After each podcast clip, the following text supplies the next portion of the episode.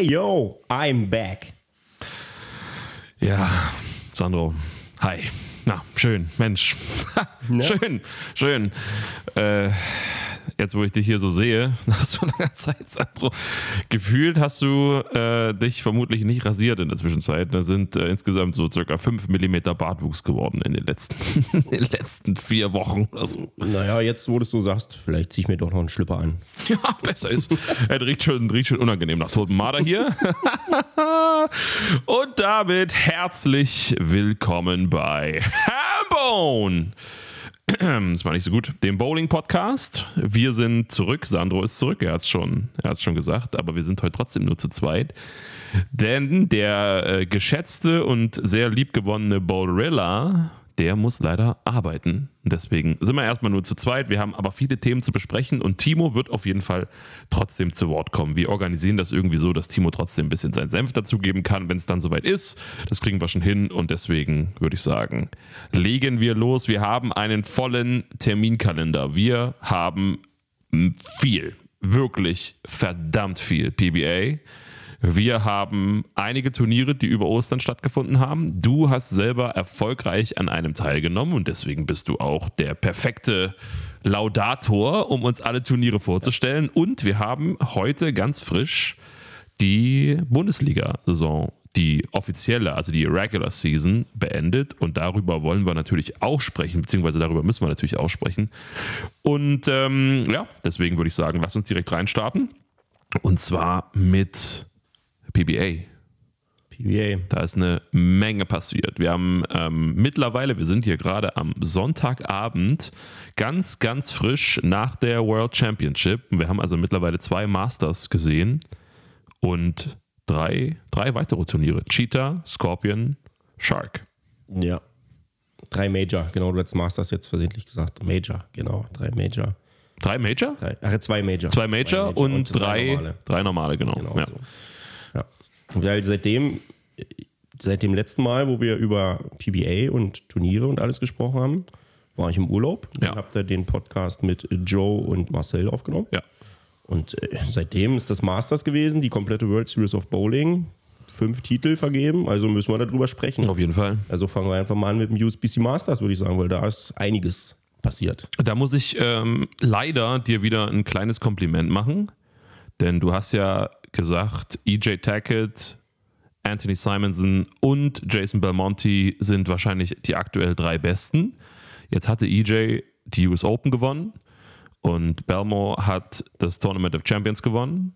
Und jetzt hat natürlich noch einer gefehlt, um deine Aussage auch wirklich so richtig zu verifizieren. Beim letzten Mal habe ich schon gesagt, du lagst schon sehr gut, weil die waren alle im TV-Finale oder sowas. Und tatsächlich hat im USBC Masters dann noch jemand einen Titel, einen Major gewonnen, der quasi in diese Riege der drei gehört. Und da gibt es ja nur noch einen, der gefehlt hat. Anthony Simonson. Simon. Und ich glaube, du hast ein paar beeindruckende Stats für uns vorbereitet, die Anthony Simonson zum absolut gerechtfertigten und ja, besten, jetzt also einfach zum gerechtfertigten Sieger machen, kann man schon sagen. Auf alle Fälle. Also, was Simo da vor allem in den K.O.-Spielen abgezogen hat, das war unglaublich. Ich habe das so, glaube ich, noch nie gesehen. Der Mann war der Top-Seed für die TV-Show im Masters, ist dementsprechend in allen Matches ungeschlagen geblieben. Aber auf was für eine Art und Weise. Wenn ich jetzt einfach mal sage, die spielen dort in einem Modus, die spielen immer drei Spiele gegen einen direkten Gegner auf Total Pinfall. Also wer nach drei Spielen mehr Pins insgesamt hat, gewinnt. Und das halt Runde für Runde. Wenn man der Top-Seed sein will, spielt man sechs Runden, also 18 Spiele. Und ich sage jetzt einfach mal, die schlechteste Dreier-Serie, die Simo gespielt hat, war 692. Das sind halt einfach mal 2,30 Schnitt. Kann man machen. So, knapp, Knapp drunter, würde Patrick sagen. drunter, würde Patrick sagen. Aber das war auch die einzige Serie, die unter 700 geblieben ist. Vielleicht sagst du uns dann noch die beste Serie. Die beste Serie ging um den Top-Seed. Da hat Simo 845 gemacht. 845. Das waren in drei Spielen genau zwei Würfe, die kein Strike waren. Einmal war eine 4. Und die hat er dann auch direkt noch mit einer weiteren 4 garniert. Richtig, eine 44 quasi. Oh, was war eine andere Wurf? Ich glaube eine 9. Ich weiß es tatsächlich nicht mehr ganz genau. Ich glaube, es war eine 9. Ähm, und da machte 8,45. Also das war unglaublich. Er hat auf alle Matchplay-Spiele 250, ich glaube 250 Schnitt geworfen. Unfassbar, absolut verdient. Musste dann aber natürlich noch ins TV-Finale und dann den Job erledigen, sage ich mal. Ja, noch ein Spiel gewinnen. Und wir hatten vorhin schon mal kurz drüber gesprochen. Dieses Jahr war der Modus in dem TV-Finale ein bisschen anders, Alex. Willst du dazu vielleicht mal kurz was sagen? Da kann ich was zu sagen. Ähm, für alle, die das nicht ganz auf dem Schirm haben, USPC Masters bedeutet Double Elimination Bracket. Das heißt, jeder darf zweimal verlieren. Wenn du dein normales Spiel oder wenn du ausscheidest, theoretisch im, im Winners Bracket, dann kommst du ins Losers Bracket. So heißt es, glaube ich, nicht. Das heißt, glaube ich, irgendwie anders. Das heißt Losers Bracket. Heißt Losers, ja, okay. Ja. Und da darfst du dann weiterhin deine Chance wahren und könntest auch darüber vielleicht dann ins Stepladder Final kommen, denn es kommen zwei Leute aus dem Winners Bracket rein und zwei Leute aus dem Losers Bracket. Problem ist natürlich, es kommen immer wieder neue Leute aus dem Winners Bracket runter. Deswegen ist der Weg ziemlich lang und auch ziemlich steinig, weil natürlich immer wieder gute Leute auch dazukommen, sodass man nicht so richtig vorhersagen kann, gegen wen es geht. Im Übrigen an der Stelle eine kleine Werbung für den Kollegen André Rösler, der nämlich diesen Modus für sein No Gutter Open übernommen hat. Und das wird auch dieses Jahr wieder stattfinden in Gentin. Sehr, sehr interessant auch anzuschauen und vor allen Dingen, glaube ich, auch zu spielen. Ich kann es ja nicht sagen. Ich habe ja noch nie sowas gespielt, aber ähm, ich glaube, ja, das ist ganz, ganz spannend. So funktioniert es auf jeden Fall. Gehen wir wieder zurück. Und ähm, da haben die Verantwortlichen sich in diesem Jahr gedacht, also derjenige, der als Top Seed aus dem Winners Bracket rausgeht, hat ja logischerweise nicht ein einziges seiner Spiele verloren. Und wenn er jetzt im Step Ladder dann als Top Seed im Title Match quasi verliert, dann ist er der Einzige, der nur einmal hätte verlieren dürfen. Und das im wichtigsten Spiel. Und deswegen hat man sich gedacht, okay, wir machen das mal anders. Da es Double Elimination heißt, müsste man gegen den Top Seed zweimal gewinnen. Gewinnt der Top Seed dann natürlich nur einmal, weil der zweite hat ja schon mal verloren. Denn im Finalmatch des Winners Brackets spielen zwei Ungeschlagene gegeneinander und kegeln sich quasi nochmal aus, wer Top Seed und wer Second Seed ist. Und äh, deswegen kommt die eine Niederlage zustande vom zweiten und der erste ist halt da auch der Sieger und deswegen durft, hätte der theoretisch zweimal verlieren dürfen, aber äh, diesen Spaß wollte Simon einfach auch gar nicht erst mitmachen. Richtig. Vielleicht dann einfach mal für die Vollständigkeit halber. Der Number 4 Seed für das TV-Finale beim Masters dieses Jahr war Sean Rash. Ich muss da noch einmal ganz kurz einhaken, denn man konnte auch die, die Vorentscheidung quasi schon ähm, auch, auch sehen. Die wurde auch gestreamt und äh, konnte man sich auch anschauen. Und da war zum Beispiel Parker Bowen mit dabei, ein wirklich sehr altgedienter Spieler. Ähm, der, das fand ich schon cool, den mal wieder zu sehen. Sean Rash war mit dabei. Ich weiß gar nicht, wer noch mit ich dabei war. Ich habe es hier, gut, dass du es erwähnst. Ähm, Parker Bowen, Sean Rash, Kyle Sherman, ah ja, genau. Tom Smallwood und dann noch Chris Via und Patrick Dombrowski.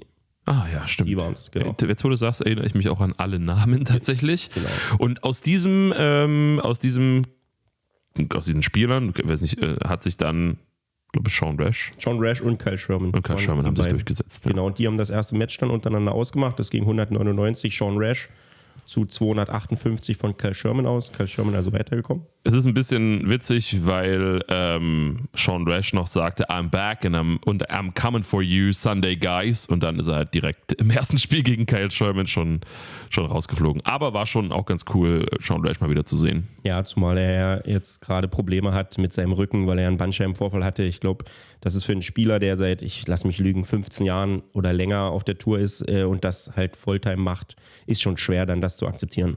Deshalb muss man sich da grundsätzlich drüber freuen und gegen 258 im TV-Finale kann man auch mal verlieren. Ja. So, dann ist Kyle Sherman weitergekommen. Der hat dann im Halbfinale gegen Michael Martell gespielt, Ja. der Kyle Sherman besiegt hat tatsächlich. In einem bisschen Low-Scoring-Match, sag ich mal. Kyle Sherman 187 und Michael Martell 208. Damit ist Michael Martell als Amateur. Ich glaube, der ist kein Fulltime-Profi, ich bin mir nicht ganz Das sicher. kann sein, ja. Es kann tatsächlich sein, Mhm. dass, ähm, dass sie darüber gesprochen hatten. Das ist halt echt schon lange her. Ich habe ja, es ist ein Weilchen her. mir auch angeguckt, aber ist einfach schon ein bisschen her. Ich kann mich auch nicht mehr an so viel Ist erinnern. dann ins Finale eingezogen, aber man muss dazu sagen, Michael Martell auf keinen Fall ein unbeschriebenes Blatt. Ich kann mich zum Beispiel daran erinnern, ähm, vor ein paar Jahren, ich glaube zu Corona-Zeiten 2020, hat Michael Martell mal bei der World Series of Bowling in Vegas zweimal 300 in Folge gespielt. Das ist mir so im Kopf geblieben. Also der kann auf jeden Fall gut bowlen, der Junge. Schaffen nicht viele, zweimal 300 in Folge zu spielen. Das ist nicht so einfach. Ja. Das ist nicht so einfach. Genau. Und äh, der durfte dann im Finale gegen Simonson ran und musste diesen halt, damit er den Titel gewinnt, zweimal besiegen. Hätte er gemusst, Hätte er gemusst. theoretisch. Richtig. Haben sich ein gutes Match geliefert, ganz klar. Simonson am Ende mit dem besseren Ende für sich gewinnt 243 zu 222 und gewinnt damit sein viertes Major. Ja. Es ist das vierte. Ich dachte, es wäre schon das fünfte. Was, Ich dachte, fünfte? ich dachte er, ist, äh, der, er ist ja der Jüngste quasi Genau. bei jedem Step Ja. und ich glaube, er ist jetzt auch der Jüngste beim fünften Okay. Major. Ja, ich will mich jetzt nicht 100% festlegen, aber ich glaube, also nicht, ähm, kann, kann auch sein, dass du recht hast. Aber ich, Ich- ich, ich- also- glaube, es, die hatten gesagt, äh, der Jüngste, der jetzt eben auch Ja, das fünfte Major gewonnen Also hat. lass uns kurz durchgehen. Er hatte zweimal, zweimal jetzt das Masters. Der hat die US Open gewonnen. Ich glaube, der hat die Players Championship gewonnen. Es könnten fünf, wahrscheinlich vergessen wir irgendwie eins. Ich glaube, ich glaub, du hast recht, fünf könnten es sein. Ja. Ja. Ja, und das war das äh, USBC Masters. Also ich würde sagen, hier kann man auf jeden Fall sagen, Simonson hat das Ding auf jeden Fall verdient. ja, auf jeden Fall, klar. Ach, übrigens, ge- jetzt fällt es mir ein, das war sein drittes Masters, weil er war Titelverteidiger. Ja, stimmt. Deswegen, das war sein Ja. drittes Masters und dann ist der fünfte Major-Titel. Ja. Genau so war es. Sein dritter Masters-Titel, sein fünfter Major-Titel insgesamt. Genau. Auf jeden Fall absolut verdient. Also wer, ich meine, du kannst einen USBC Masters nicht gewinnen, wenn du es nicht verdient hast. Du hast so viele K.O.-Schritte und wenn du als Einziger am Ende ungeschlagen bleibst, dann hast du es natürlich irgendwie verdient. Aber auch die Art und Weise, du hast die, die Stats von kurz mal ange, angerissen, einfach beeindruckend. Also Absolut. da kann man nichts anderes dazu sagen. Absolut. Ich würde sagen, wir gehen weiter. Yep, Kommen wir zur World Series of Bowling. yep. Und da haben wir was ganz Besonderes. Weil, Ach so, was denn? Ja, da sind zwei, Ich bin selber gespannt, Oh. was kommt. da, da sind zwei unserer Top-Spieler aus Deutschland mit dabei stimmt, gewesen. stimmt. Die machen das ja jedes Jahr quasi. Pascal Winternheimer und Tobias Börding. Hier erstmal ein Shoutout an die beiden. Liebe Auf jeden Grüße. Fall. Liebe Grüße. Ähm, die haben da wieder mitgespielt und haben sich mit den Besten der Welt gemessen. Und Wie lief's, Sandro? na, ich würde mal sagen, wir gehen die verschiedenen Muster einfach mal durch. Vielleicht ganz kurz zum Modus. Alex, bist du im Bilde über den Modus oder soll ich dir Ja, den? so ein bisschen. Okay, dann, dann erzähle ich was dazu. Also ich bin im Bilde insofern, dass wahnsinnig viele Spiele in kürzester Zeit gespielt werden. Irre. Genau, die, äh, die changen immer so ein bisschen Jahr für Jahr den Modus ab und an. Äh, dieses Jahr war es so, es wird auf drei Mustern gespielt, auf drei Tiermustern, auf Cheetah-Paddern, das ist immer ein kürzeres, ich bin mir nicht ganz sicher, ich glaube, dieses Jahr waren es 35 Fuß, auf Scorpion, ich, ich, ich will jetzt nichts Falsches sagen, wie lang die Muster waren. Das ist ein Medium-Paddern meistens, Medium bis länger. Und auf Shark haben sie dieses Jahr gespielt, das ist ein langes Paddern. Aber das Besondere daran ist, wie sie auf den Pattern spielen. Nämlich der Modus in diesem Jahr war so, die spielen auf jedem Tiermuster 20 Vorrundenspiele und nach diesen 20 Vorrundenspielen kommen die Top 5 direkt in das TV-Finale Ah, für, ja, dieses, okay. für dieses Tiermuster.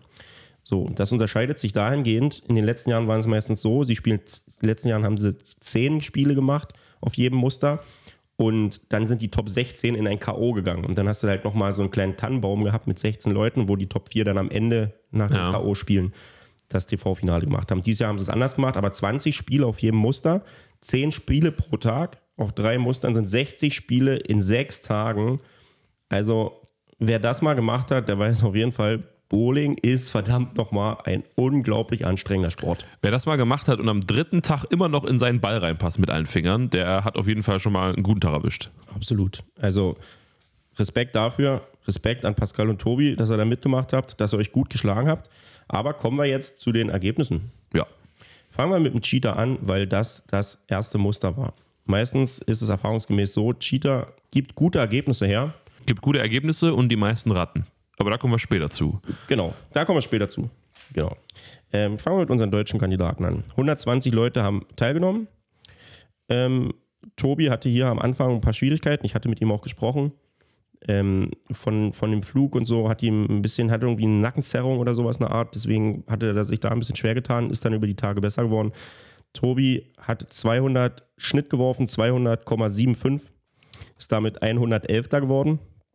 Sicherlich nicht der Start, den er sich erhofft hatte, aber ist ein langes Turnier. Muss man jetzt den Kopf nicht in den Sand stecken, hat er auch nicht gemacht. Ähm, Pascal hat 216 Schnitt geworfen und ist 69. Geworfen, geworden. Das muss man sich auch auf der Zunge zergehen lassen. 69. mit 216 Schnitt, das zeigt natürlich auch schon die Stärke des gesamten Feldes. Ja, du hast ja gesagt, 120 haben teilgenommen. Das heißt, es ist immer noch die zweite Hälfte mit Wahnsinn. 216 Schnitt. Das ist schon ähm, ja, beachtlich auf jeden Fall. Absolut Wahnsinn. Aber kommen wir zur Top 5, die das Stepladder gemacht haben, das TV-Finale. Wollen wir die Spiele so kurz durchgehen? Ja, gern. Denn dann kommen wir im ersten Spiel kommen wir zu Jacob Butterf und AJ Johnson und einem denkwürdigen Spiel, was ich so noch nie gesehen habe und viele andere wahrscheinlich auch nicht.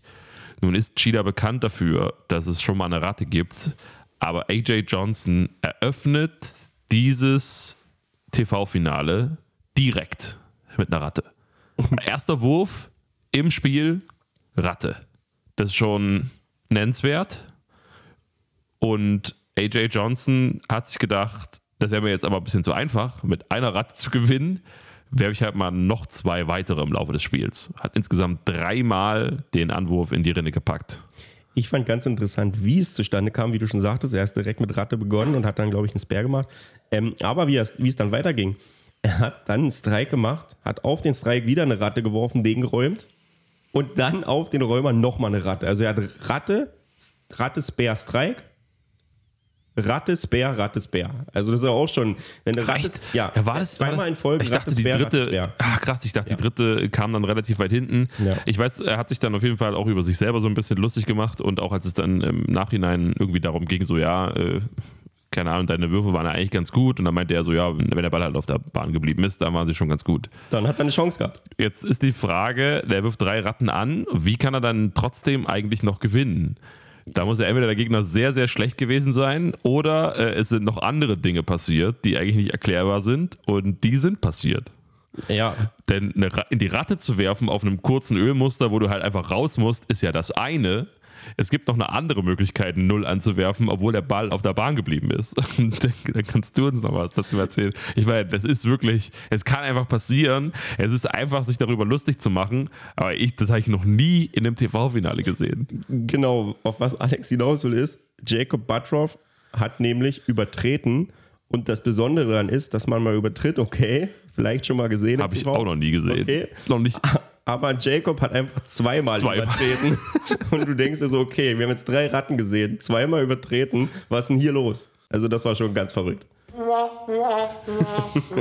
Das hilft ja nichts. Übrigens, im Nachhinein habe ich dann darüber irgendwie was gelesen, dass Jacob neue Schuhe hatte und naja, die irgendwie ein bisschen daran schuld waren, dass er da ein bisschen zu weit geslidet ist. Und ich glaube, danach hat er, weil er den nächsten Tag wieder das TV-Finale spielen musste, auf dem anderen Muster, hat er erstmal die alten Schuhe wieder ausgepackt. Ja, aber ich habe das, ich habe es zu Bocky gesagt, ne? Der Typ ist Profi. Er macht nichts anderes außer Boarding spielen. Und er macht das ja offenbar sehr gut, denn er war ja bei einigen Finals zu sehen bei der World Series of Bowling. Und dann denkt er sich, hier ist ein TV-Finale, ich werde wohl mal neue Schuhe anziehen, bei denen ich nicht weiß, was passiert. Also da muss ich ehrlich sagen, äh, das gehört für mich ja schon zu einem Profi auch ein bisschen dazu, dass er weiß, also heute wäre ein schlechter Tag, um neue Schuhe auszuprobieren. Also irgendwie so war es. Wahrscheinlich war es so nicht das erste Mal, dass er neue Schuhe ausprobiert hat. Keine Also Ahnung. ich, ich habe das auch gehört, das haben sie auch erzählt Ja. dann irgendwie und er hat dann die anderen Schuhe genau am nächsten Tag dann, er, war- er war dann direkt wieder im TV-Finale, also schlecht sein kann er ja nicht. Äh, du hast ja auch gerade erzählt, wie man da hinkommt, das heißt, da muss man schon echt was auf dem Kasten haben. Äh, da hat er dann mit den alten Schuhen noch ein bisschen besser performt. Da kommen wir aber gleich zu. Aber das war gut kurios. Auf jeden Fall hat AJ ihn dann doch noch besiegt. Übrigens, AJ muss man auch ganz klar dazu sagen, in der zweiten Hälfte des Spiels war er auch echt stark. Ne? Hat Ja. viele Strikes geworfen, hat noch 208 gespielt. Ähm, Jacob 203 und dann ist AJ ins nächste Match eingezogen. Seine Räumer waren ja auch immer stark. Ja, ja, ja, auf jeden Fall. auf alle Fälle. Ja, und dann kommen wir zum nächsten Match. Und da spielte AJ Johnson gegen Joseph Grondin, den wahrscheinlich die wenigsten kennen, würde ich mal behaupten. Ja, habe ich auch noch nie gehört Zum vorher. Beispiel auch nicht. Hab dann nur be- mitbekommen, dass er auf, auf ich glaube, beim College oder so mal ein ganz guter Spieler war. Hat auch echt gut gebowlt, also hat mir auch gut gefallen, was er gemacht hat. Ähm, war auch überzeugend. Mit, äh, ich glaube, mit seinem, mit seinem Purple Hammer hat er geworfen. Ähm, Und AJ hat alle Bälle auf der Bahn gehalten. und AJ hat keine Rate geworfen. Ja. Und trotzdem weniger gespielt als das Spiel davor, weil er 194 gemacht hat und hat damit das Spiel auch verloren gegen Joseph, der 205 gespielt hat und damit sein allererstes TV-Match gewonnen hat. Das muss man auch erstmal machen. Ja, auf jeden Fall. Ist dann ins nächste Match, ins Halbfinale eingezogen, wo er dann gegen EJ Tackett spielen musste. Das ist mittlerweile so Alex Lieblingsspieler. Habe ich so jetzt hier mitbekommen. Ja, ja, ja, kann man. Also so von denen, die aktuell da oben dabei sind, äh, wenn ich mir da jetzt einen aussuchen äh, müsste, mit dem ich äh, sympathisiere, dann würde ich EJ nehmen tatsächlich. Ich finde, er hat einen schönen Bowling-Stil und hat äh, auch einfach ein, eine schöne Ballreaktion. Das gefällt mir schon ganz gut, muss man schon sagen. Ist ein legitimer Case, muss ich dir geben, weil ich gucke dem auch unglaublich gern zu. Also das ist echt toll.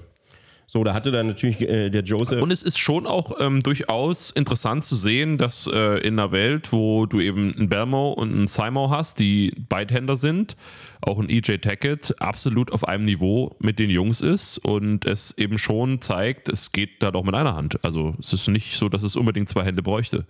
Da, das will ich jetzt kurz mal nutzen, um ein bisschen was Kontroverses zu sagen.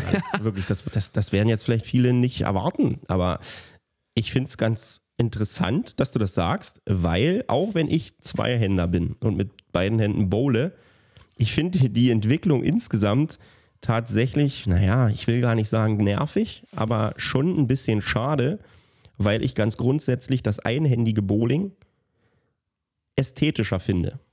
So, und ich finde es schade, dass, wenn wir Jugend-Europameisterschaften oder Weltmeisterschaften und so sehen, vor allen Dingen jetzt auch mittlerweile bei den Damen und Mädchen, über 50 Prozent sind da Zweihänder locker, das ist echt ein bisschen schade, dass das Einhandspiel tatsächlich so zurückgeht. Sehe ich auch so. Ich finde, es gibt auch, also äh, bei Bermo, ich glaube, da, da gibt es keine zwei Meinungen. Bermo ist ein extrem ästhetischer Zweihandspieler. Ähm, das, das ist auch durchaus sehr angenehm, sich anzugucken. Aber es gibt halt auch andere Beispiele. Auch in der PBA gibt es andere Beispiele, wo man denkt, so, ja, gut, also das ist jetzt nicht so schön, wenn du dir dann andere, wenn du zum Beispiel, zum Beispiel Jason Sterner, Chris Prather, EJ Tackett anguckst, da siehst du halt, äh, es ist wirklich, kann wirklich ein sehr ästhetischer Sport sein, ähm, eben auch mit einer Hand. Es kann auch mit zwei Händen, also ich will das gar nicht so in Abrede stellen, aber du hast die Entwicklung angesprochen und dann ist es schon auch erfrischend, dass es einen EJ Tackett gibt, der zeigt, ja, also das ist ja alles cool mit den beiden Händen, aber ich kann halt doch mit einer Hand wahnsinnig gut Bowling spielen und die zwei Hände schlagen. Absolut. Ja, kommen wir zum Match. Joseph Grondin gegen EJ Tackett, das Halbfinale auf Cheetah. Ähm, konnte EJ tatsächlich für sich gewinnen und ins Finale einziehen. Mit einem hohen Score, oder mit einem, ja doch, mit einem hohen Score. Er hat 2,33 gespielt, der Joseph Grondin 2,25. Und damit der Joseph Grondin bei seinem ersten TV-Telecast Dritter geworden. Das lässt sich sehen, das nimmt man, denke ich. Ja, auf jeden Fall. Also, Halleluja. Und dann war das Titelmatch. EJ Tackett gegen BJ Moore. BJ Moore zum Beispiel auch ein Spieler, den ich unglaublich gern sehe. Das sieht so schön aus. Er hat so einen schönen Bowling-Stil. Ich liebe das. Wirklich, sieht so toll aus. Geil. Hat bisher einen PBA-Titel gehabt und in dem Spiel, muss man ganz klar sagen, hat er sich echt schwer getan. Also es war nicht so gut. Ist auch gleich gestartet mit einer Ratte. hat angefangen, Ratte 6. ist natürlich nicht so gut. Ähm, ja, und ich will einfach mal sagen, EJ hat da echt kurzen Prozess gemacht. Ja. Also er hat 2,59 gespielt, auch super gut, super überzeugend. Äh, BJ kam auf 178, also das war ziemlich deutlich, das war ziemlich schnell klar, wo die Reise hingeht. Und äh, damit hat Tackett absolut verdient gewonnen. Das war der vierte Titel in der Saison. Ja. Und der will auf den Player of the Year gehen. Offensichtlich. Aber wir kommen dann nachher nochmal weiter dazu, wenn, das wir, stimmt. wenn wir zum nächsten Turnier dann kommen. Oder zur World Championships. Genau, das ist äh, da richtig. Denn es gibt ja nicht nur die entsprechenden Muster, auf denen 20 Spiele gemacht werden, sondern am Ende werden auch nochmal alle zusammengezählt. Richtig, das haben wir gar nicht erzählt. Und äh, es gibt noch einen Major zu vergeben. Aber da gibt es nochmal eine K.O.-Runde oder ein Matchplay. Genau. Aber sprechen wir dann, wenn wir soweit sind. Sprechen ja. wir dann. Als zweites kam Scorpion. Und da haben wir unter anderem unseren Freund Jacob Butterf wieder getroffen, der dann mit seinen alten Schuhen auch keine Fouls mehr gemacht hat. Aber ich glaube, das war erst ein bisschen später. Wir haben nicht mit Jacob angefangen, sondern wie war das erste Match, Sandro? Ich wollte eigentlich noch kurz auf unsere äh, deutschen ja, Teilnehmer absolut richtig. Ähm, Mach das. Genau. Da haben wir nämlich einen ganz kleinen Moment. Ich habe es nämlich jetzt gerade weggescrollt, weil ich so aufgeregt war, weil du gesagt hast, ich muss jetzt das erste Match nennen. Hier, da habe ich es. Ähm, das war übrigens das schwierigste Pattern. Also laut Schnittliste, laut Statistiken von den ganzen World Series äh, war das das härteste Pattern. Da Okay. haben, haben sich alle Spielerinnen und Spieler am schwersten getan. Ähm, demnach ist hier auch der Schnitt nicht ganz einzuordnen wie auf Cheetah. Denn hier hat Pascal fünf Pins über 200 Schnitt geworfen, also 200,25 Schnitt. Das war Platz, das reichte für Platz 77 und Tobias hat 11 Pins untergeworfen. Das waren 199,45 Schnitt, also knapp weniger als Pascal. Das hat für Platz 80 gereicht. Und um das mal in Relation zu sehen, man musste 222,9 Schnitt werfen, um ins TV-Finale zu kommen. Das klingt jetzt erstmal recht hoch. Ist es mit Sicherheit auch, aber für PBA-Verhältnisse, wenn man denkt, dass Ah, man stimmt, Top 5, ne? ja, Top 5, dass man gegen die besten Bowler der Welt spielt, ist es gar nicht so hoch tatsächlich. Also es war wirklich ein schweres Pattern. Außer, naja, wie, wie du gerade sagtest, außer vielleicht für Jacob Buttroff, weil der hat echt krass gespielt, der hat 233 Schnitt geworfen, hat schon deutlich mehr geworfen als Stimmt, der hatte, äh, der hatte wirklich da ein richtiges Brett vorgelegt. der war ja. echt super stark. Aber kommen wir jetzt erstmal äh, zu den Top 5, die es gemacht haben. Und zu den Matches, die wir dort hatten. Und das erste Match war Jesper Svensson, unser schwedischer Freund, gegen Anthony Simonson, über den wir vorhin schon mal gesprochen haben. ja, Simonson, Tackett, die liefern sich ja aktuell so ein Battle um den PBA Player of the Year, würde ich behaupten. allerdings war die Reise für Simo nicht so eine lange Reise diesmal. Er hat nicht so überzeugt, nee. Und äh, Jesper hat ihm da auch wenig Chancen gelassen, hat ihm mit 248 zu 225 besiegt und damit war für Simo schon im ersten Match Feierabend. Und dann der fünfte Platz auf Scorpion für Simo. Ja. Und Jesper ist dann ins nächste Match eingezogen und durfte gegen Santu Tavanainen, Tavanainen, ja, der Finne. Der eine oder andere kennt ihn jetzt vielleicht. beiden. Skandinavier gegeneinander. Auch jeden interessant, so ein, so ein europäisches Duell mal zu Ja. sehen auf der großen Bühne. Ja, vor allem Santu, jetzt letztes Jahr gerade ganz frisch PBA Rookie of the Year geworden. Haben sie eine Statistik gezeigt. Ich weiß jetzt nicht mehr, welches Jahr es war, aber Jesper in der Vergangenheit, ich glaube 2016, auch Rookie of the Year geworden. Also quasi zwei Rookie of the Years mal gegeneinander. Mit dem besseren Ende für Jesper mit 228 zu 186. Also Santu, gutes Turnier, Ja. Platz 4. Wir werden ihn auch nachher nochmal auf Shark sehen, weil da war er auch im TV-Finale. Hat echt super, super gute World Series ähm, gespielt, aber werden wir nachher nochmal ganz kurz drauf, drauf kommen. Hat er nicht auch in der, in der World Championship? World Championship war er auch, Auch im. TV-Finale. Mhm. Ja, echt super gespielt. Wahnsinn.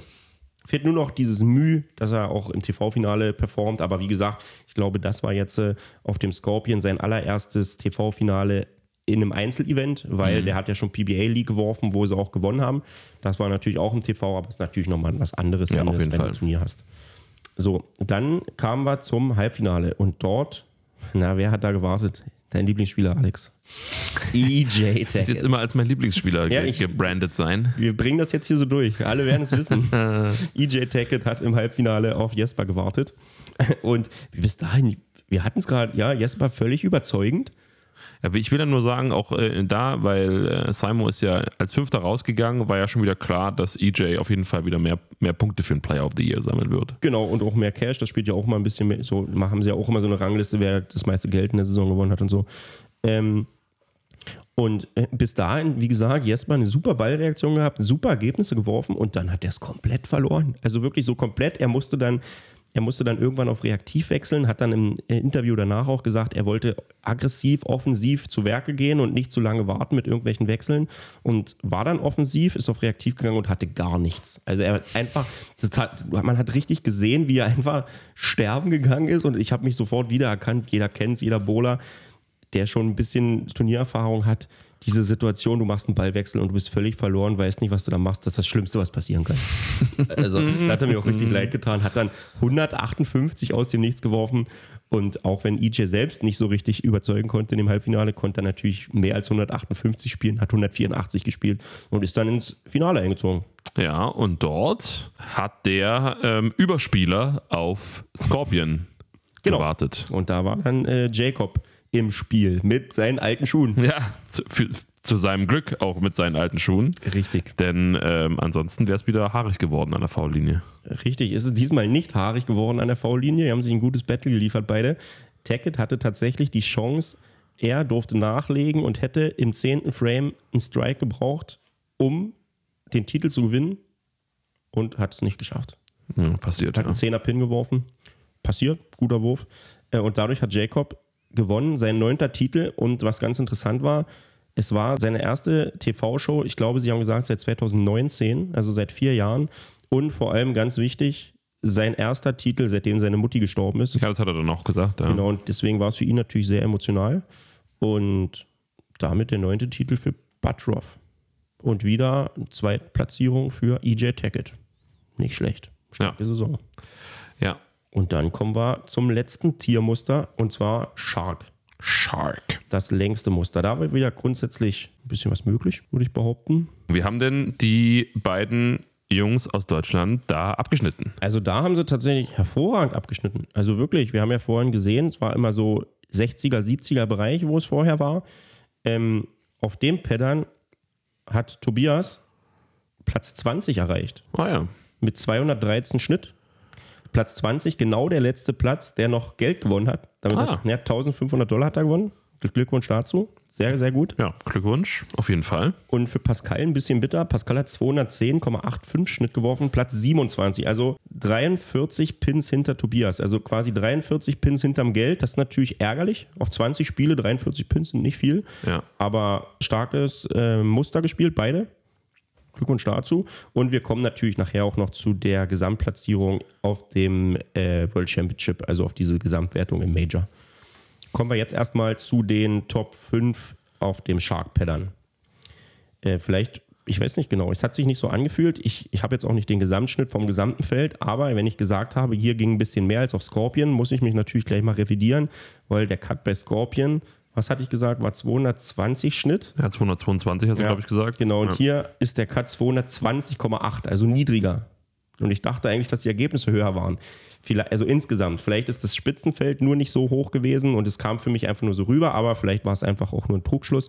Aber 220,8 Schnitt brauchte man, um die Top 5 zu knacken. Ja. Der fünfte war Sam Cooley aus Australien. Ah ja.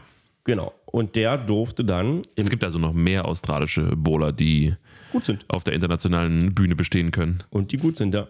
Sam Cooley auch schon einen World Cup gewonnen. Also der hat schon einiges mitgemacht.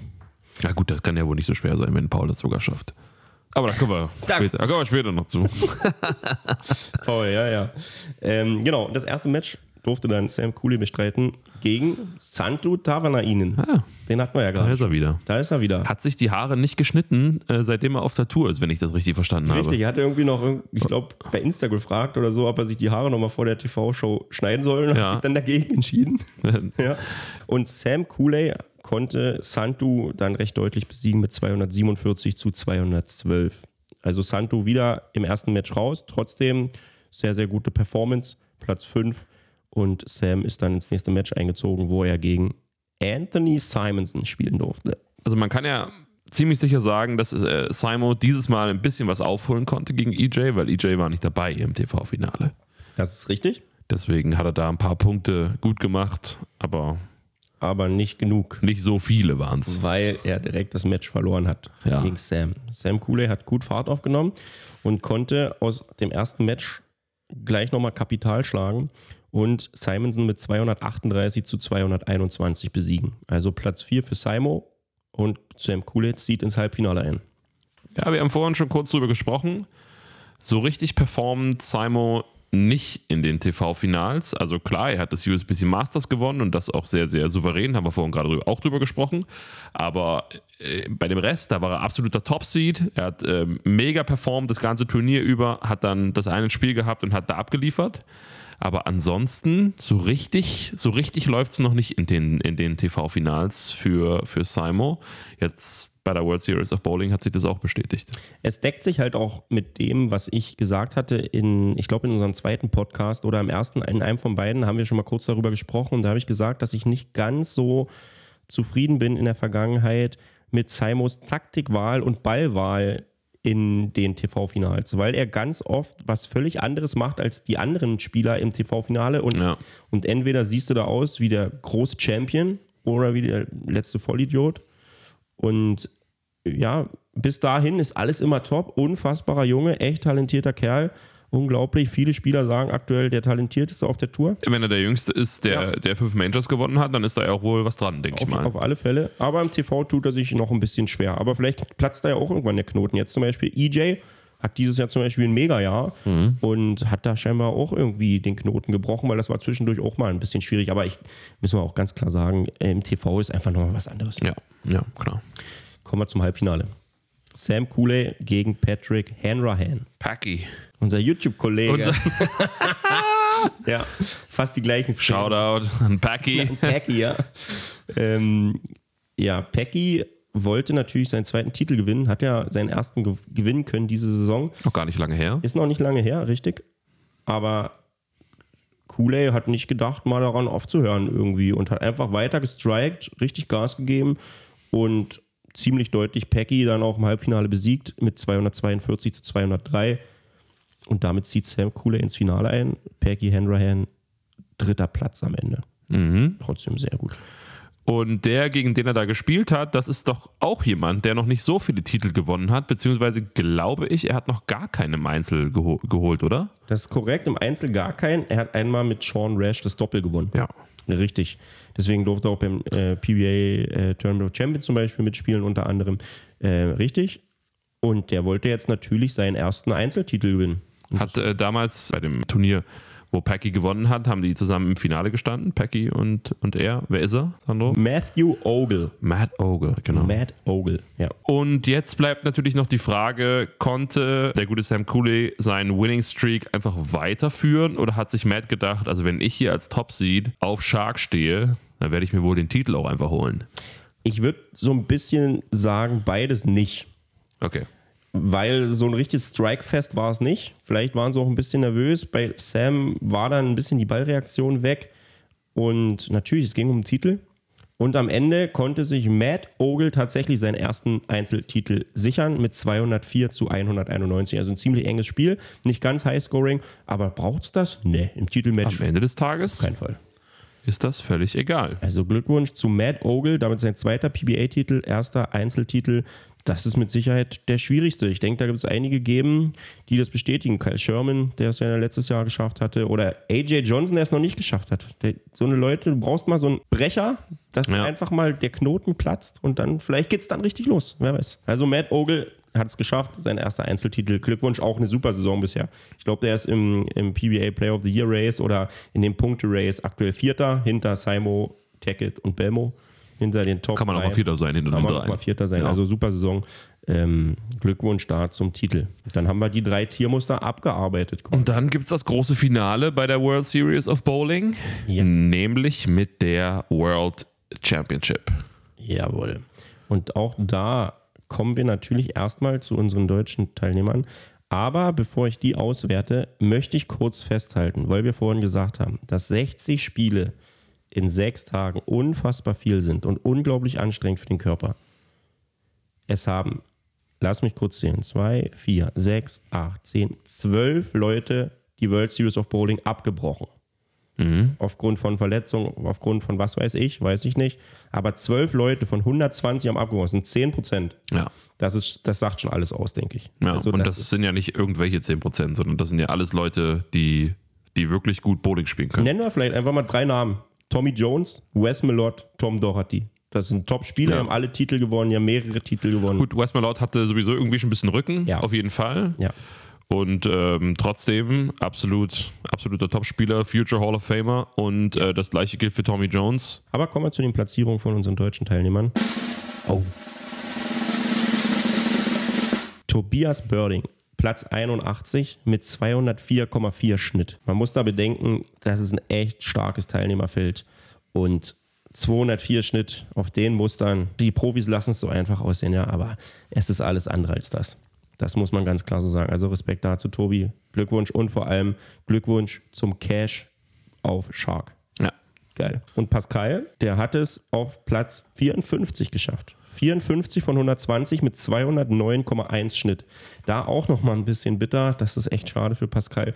Wir hatten vorhin gesagt, ganz knapp am Geld vorbeigeschrammt am Shark. Und in dem World Championship-Format gibt es bis, bis, Platz 40 Geld. Pascal, Ah. 54. Hm. Lassen wir kurz gucken. Ja, das wären die Pins, genau. Ja, es waren schon ein bisschen mehr Pins. Ja, fast 200 Pins. Ist schon viel, aber wenn man bedenkt, 60 Spiele, Ja. Ne, kann man immer irgendwo suchen. Also dementsprechend zweimal knapp vorbeigeschrammt. Pascal hat es aber, glaube ich, auch schon in einer Insta-Story oder mit Tobias hat er ein kurzes Video aufgenommen, äh, gesagt, sind nicht unzufrieden beide. Das freut mich natürlich, ist natürlich eine absolute Erfahrung, die man nicht mit Geld aufwiegen kann. Und die machen das ja auch schon seit Jahren und werden es auch weiterhin machen, denke ich mal. Also dementsprechend Gratulation zu euren Performances. Und wir werden die beiden ja mal zu Gast haben, Alex, oder? Wie, genau, also das Erste, was ich dazu sagen werde, ist folgendes. Ja, zu Recht. Großen Applaus an beide für die guten Leistungen, gerade auch auf Shark, auf Shark ja besonders. Und das Zweite ist, du hast recht, ähm, es wird wahrscheinlich, wahrscheinlich, gerade jetzt in den Sommermonaten, wenn dann keine Bundesliga und so mehr ist, mal ein PBA-Special mit Pascal und mit Tobias geben. Und da bin auch ich gespannt, was die beiden zu erzählen haben. Vielleicht lerne ich ja auch noch was. Vielleicht lerne ich irgendwann mal, wie Bowling funktioniert, wenn, wenn richtig gute Leute mir das erklären, Sandro. Da möchte ich jetzt schon mal an der Stelle ganz kurz äh, Danke an Pascal und Tobi sagen, die sich bereit erklärt haben, das Ja. machen zu wollen. Und da wird es mit Sicherheit ziemlich coole, interessante Einblicke auch mal ein bisschen hinter die Kulissen von der PBA geben. Da bin ich überzeugt von. Aber wir werden euch das ankündigen. Yes, das werden wir auf jeden Fall tun. Wie geht's weiter bei der World Series of Bowling? Denn wir müssen vorankommen. Genau. Wir müssen vorankommen. Es ist gar nicht so einfach, das kurz zu fassen alles. Ne? Aber wir wollen es 60 Spiele sind passiert. Ähm, wie viele qualifizieren sich für die nächste Runde? Genau, nach 60 Spielen qualifiziert sich die Top 12 für ein Matchplay. Ja. Matchplay bedeutet, jeder spielt gegen jeden einmal. Das sind elf Matches, elf Spiele. Und nach den elf Spielen hast du ja ein Ranking und dann spielt nochmal der Erstplatzierte gegen den Zweitplatzierten, Drittplatzierten gegen den Viertplatzierten und so weiter. Eine Position Round nennt sich das. Dann hast du zwölf Spiele und für jedes Spiel, was du gewinnst, gibt es 30 Bonuspins. Wenn du unentschieden spielst, 15 Bonuspins zu dem Ergebnis, was du spielst. Ja. Und dann qualifiziert sich die Top 5 fürs TV-Finale, wo das Major ausgespielt wird. Jetzt hast du eine Person ausfindig machen können in diesem Matchplay, die wirklich an diesem Tag massiv Scheiße am Schuh hatte. Ja. Erzähl uns doch kurz die Geschichte, denn die ist wirklich. Also, man kann Pech haben, Ja, aber also, Also sowas habe ich noch nie gesehen. Wirklich. Ich habe, man sieht ja schon mal so Matchplays, wo Spieler, die ein bisschen Kacke am Schuh haben, mal einen Losing Record haben, wo sie nur, keine Ahnung, zwei, drei, vier Spiele gewinnen. Aber Jesper hat auf die ersten. Jesper Jes- Svensson? Genau, Jesper Svensson hat auf die ersten sechs Spiele Matchplay kein Spiel gewonnen. Und das lag nicht unbedingt daran, dass er nicht gut war. er hat schon verhältnismäßig gut gespielt Er eigentlich. Hat gut gespielt. Ich nenne nur ein paar Ergebnisse, die er gespielt hat. Er hat 269 gespielt, 262, 257. Und wie gesagt, er hat kein Spiel verloren. er hat auf die sechs Spiele, wenn man die Ergebnisse seiner Gegner zusammenzählt, 1606 gegen sich bekommen. Das sind 268 Schnitt. Ich erzähle euch kurz, welche Einzelergebnisse das waren. Belmonte hat ihm 278 gegeben. Da hat er Pass auf. äh, Ja, das, das beschreibt's. Belmonte spielt 278, da spielt Jasper 269. Dann kommt Marshall Kent, spielt 235, das niedrigste Spiel. Er, äh, Jasper spielt 205. Dann kommt Anthony Simonson, spielt 268, Jasper spielt 243. Dann kommt Chris Via, gibt ihm 299 und Jasper spielt 262. Verliert. Warte mal, den hier. Dann kommt Matt Ogle, spielt 268. Erst war wahrscheinlich schon völlig gebrochen, spielt 180. Oh, oh, warte mal, der, der ist, äh, da müssen wir ein bisschen tiefer hier. Da muss er schon den hier nehmen. Und dann das letzte Match in dem, in dem Set kommt Buttroff noch, spielt 258 und da spielt Jesper 257, um dem Ganzen die Krone aufzusetzen. 1606 hat er gegen sich bekommen. Das ist so unglaublich. Also wirklich, da, da, ne, da kannst du einfach nur noch akzeptieren. Da muss, ja, du kannst dann, du musst dann äh, am Ende feststellen, ja, das heute, heute wollte irgendwer nicht, Das dass, nicht. dass ich es heute hier äh, mache. Ich will nur ganz kurz nebenbei noch sagen, Jesper hat am Ende zwei Spiele gewonnen. Und er hat nochmal eine 299 gefressen von EJ Tackett. Also zweimal 299 in die Fresse. Das, also das tut mir schon ein bisschen leid, ja. Aber gut, ist dann Zwölfter geworden. Zwölfter von zwölf. Ja, also ich meine, du hast ja gerade eben gesagt, es gibt 30 Bonuspins. Äh, Wenn du halt komplett kassierst, äh, dann, ja, dann fehlen dir halt am Ende wirklich eine Menge Pins. Ich meine, es sind halt einfach 30 Pins, die du ja sowieso, also du hast ja auch noch verloren dazu, kommt ja noch dazu, du hast ja eh schon weniger gespielt. Ja. Aber wir haben auch den kompletten Gegenpol dazu.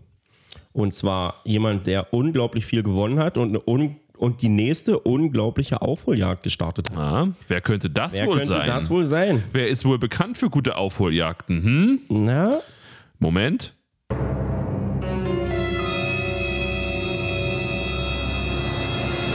das ist natürlich das Wonder from Down Under.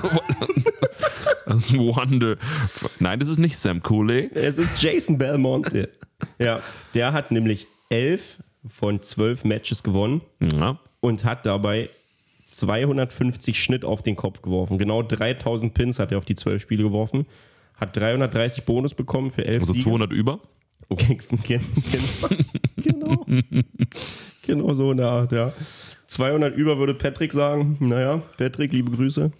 Und damit hat sich Belmo von Platz 12 auf Platz 4 vorgeschoben und ist damit im TV-Finale. Scheint dann im TV-Finale zu sein. Und äh, jetzt die große Frage: Es ist ja World Championship. Und ähm, wir haben schon wieder drei Spieler da im Finale stehen, von denen irgendwer mal sagte, das wären wohl aktuell die drei besten, die es so gibt. Wer hat das wohl gesagt? Ja. Ah, weiß ich auch nicht. Ja, wen haben wir denn dabei, Alex? Wen haben wir dabei? Naja, also du hast ja gerade Jason Belmonte schon gesagt. Ein anderer wäre dann Anthony Simonson. Dann wahrscheinlich EJ Tackett. Yes. Dann haben wir vorhin schon gesagt, Santu Tahavainen Yep. ist dabei. Und der fünfte, war noch ein fünfter dabei? Jawohl. Da haben wir Jacob mit alten Schuhen. richtig, natürlich Jacob Butterf. Ja, absolut korrekt. Also schon ein sehr, sehr krasses Stepladder. Und ich glaube, ich sag dir ehrlich, da hat keiner Bock, dass Belmo da in dem TV-Finale mit dabei ist. Weil die wissen genau, was der kann. Ja, vor allen Dingen hat, glaube ich, äh, niemand Bock darauf, dass Belmo ins Rollen kommt. Ja, richtig. Und wenn er eben mal ein Match gewonnen hat, dann geht die Lawine los. Und wie, wie hat er im ersten Match performt? Na, schauen wir mal, wie er performt hat. Schauen wir mal rein. Wollen wir noch eine Spoilerwarnung raus? Wir geben noch eine Spoilerwarnung. Ja, genau, das machen wir noch kurz. Wir haben hier gerade die World Championships zu Ende geguckt, haben uns ordentlich was hinter die Kiemen geschoben und haben dann angefangen aufzunehmen. Das heißt, das ist ganz, ganz, ganz, ganz frisch. Jetzt ist natürlich, wenn der Podcast rauskommt, sind schon ein paar Tage vergangen, aber wir werden jetzt hier verraten, wer gewonnen hat. Das heißt, wenn ihr euch das noch mit Spannung anschauen wollt, dann würde ich sagen, skip mal fünf Minuten weiter und dann haben wir's. Die Ergebnisse aus der World Championship sind quasi so frisch, dass noch nicht mal die PBA es geschafft hat, die alle wieder einzutragen. Und wir haben uns nicht gemerkt, wie der genaue Pin-Count der einzelnen Partien war. Deswegen gehen wir nur die Begegnungen durch Genau. und können jetzt nicht mit den einzelnen Ergebnissen, Ergebnissen aufwarten, weil wir können sie noch nicht finden. Und wenn wir jetzt nicht das exakt richtige Ergebnis haben, wäre ja auch doof. Dann sagen wir lieber gar kein richtiges Genau. Ergebnis. Das, das könnt ihr euch dann selbst nochmal anschauen. Und deswegen gehen wir die Matches jetzt einfach durch. Ist sowieso zu empfehlen, denn da sind wirklich sehr gute Bowling-Spieler dabei. Da kann man sich das gerne nochmal anschauen. So, erstes Spiel Jason nach seiner Aufholjagd gegen Santu Tavanainen und geht sie weiter, die Aufholjagd, Sandro? Diese Aufholjagd ging weiter. Denn Jason hat es geschafft, in einem spannenden Match sehr überzeugend Santu zu besiegen und ins nächste Match einzuziehen gegen Jacob. Und da haben wir das dann natürlich.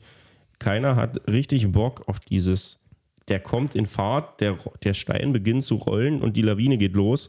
Und genau so beginnt so eine typische Belmonte Stepladder Show.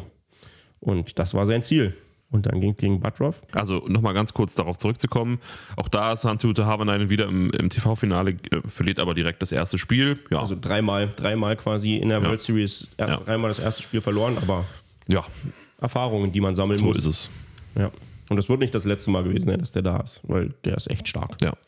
Also, Santu äh, raus, Jason gegen Jacob richtig. Das nächste Match. und Jason. Und die hatten beide ein paar Problemchen, hatten beide mal einen Split drin, ähm, haben sich einen guten Schlagabtausch geliefert, aber Jacob hinten raus, wo er einen Strike hätte machen müssen, um das Spiel wenigstens spannend zu gestalten, Jason unter Druck zu setzen oder sogar zu gewinnen. Im Idealfall, wenn er drei Strikes macht, hat er leider nicht geschafft, hatte direkt im ersten Wurf im zehnten Frame einen schlechten Wurf gemacht, kriegt noch eine glückliche neun, würde ich behaupten, räumt den und dann muss Jason hinten Spare machen, macht dann einen Strike und besiegt auch Jacob und zieht ins Halbfinale gegen Simo.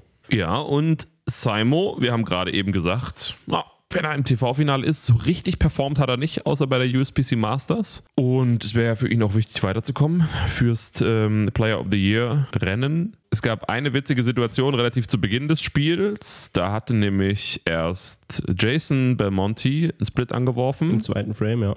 Mhm. 4, 6, 7. Ja. Und direkt danach hat sich Simon so gedacht, das mache ich aber genauso auch nochmal. Also wirklich genau Exakt. gefühlt den gleichen Wurf. Beide auch gleich geräumt. Auf der gleichen Bahn. Ja, genau. Und äh, im Vorfeld, Simo beginnt mit einem Doppel, hat dann im dritten Frame diesen Anwurf, wie gesagt, Ja. komplett auf den Kopf. Und bevor Simo den dritten Wurf macht, sagt Randy Peterson noch, also ich denke, Simo wird hier in dem Spiel nicht einmal, den, nicht einmal die Tasche verfehlen. Ja, genau. Und er wirft direkt komplett auf den Kopf. Das war ein bisschen amüsant. Ja. Ja. Und ähm, ja, auch da insgesamt Simon nicht so richtig überzeugend, hat, äh, ich glaube, 204 geworfen, ich bin mir ziemlich sicher. Ähm, und da konnte Belmo am Ende Kapital draus schlagen und auch das Spiel gewinnen und ins Finale einziehen gegen EJ Tackett. Und dieses Finale, das kennen wir ja mittlerweile schon. Da gab es hier auch direkt zwei verschiedene Lager, weil äh, bekannt ist, dass EJ Tackett jetzt mein Favorite ist. Ab jetzt. Und ähm, Sandro natürlich ähm, für den Zweihänder ist, ist ja klar. Klar. Aus Prinzip schon. Und äh, dementsprechend haben wir das hier interessiert verfolgt und es war richtig, richtig spannend hinten raus. Ich glaube, Belmo macht zu, Yes, zu 247. genau. Und Zeigt richtig Emotionen. Ja, geht wirklich richtig- So richtig Emotionen. gibt richtig Gas. Ja. Das habe ich selten so gesehen. Er macht ja mal gern seinen Belmo-Boom und freut sich natürlich, aber da ist er wirklich richtig aus sich Ja, rausgekommen. auf jeden Fall. Also erstmal muss man festhalten, Bermo nicht nur im Matchplay, sondern auch jetzt durch Stepladder durch ins Title-Match gegen EJ äh, richtig stark auch performt. Bisschen, bisschen komisch, du hast schon gesagt, so richtig zufrieden bist du nicht, weil er, den, er hat mit Uretan gespielt und hat den Uretanball so ein bisschen angeloftet, um da die entsprechende Reaktion zu bekommen. Ja, gut, war jetzt nicht sehr spektakulär, aber War stark. Ja. war gut.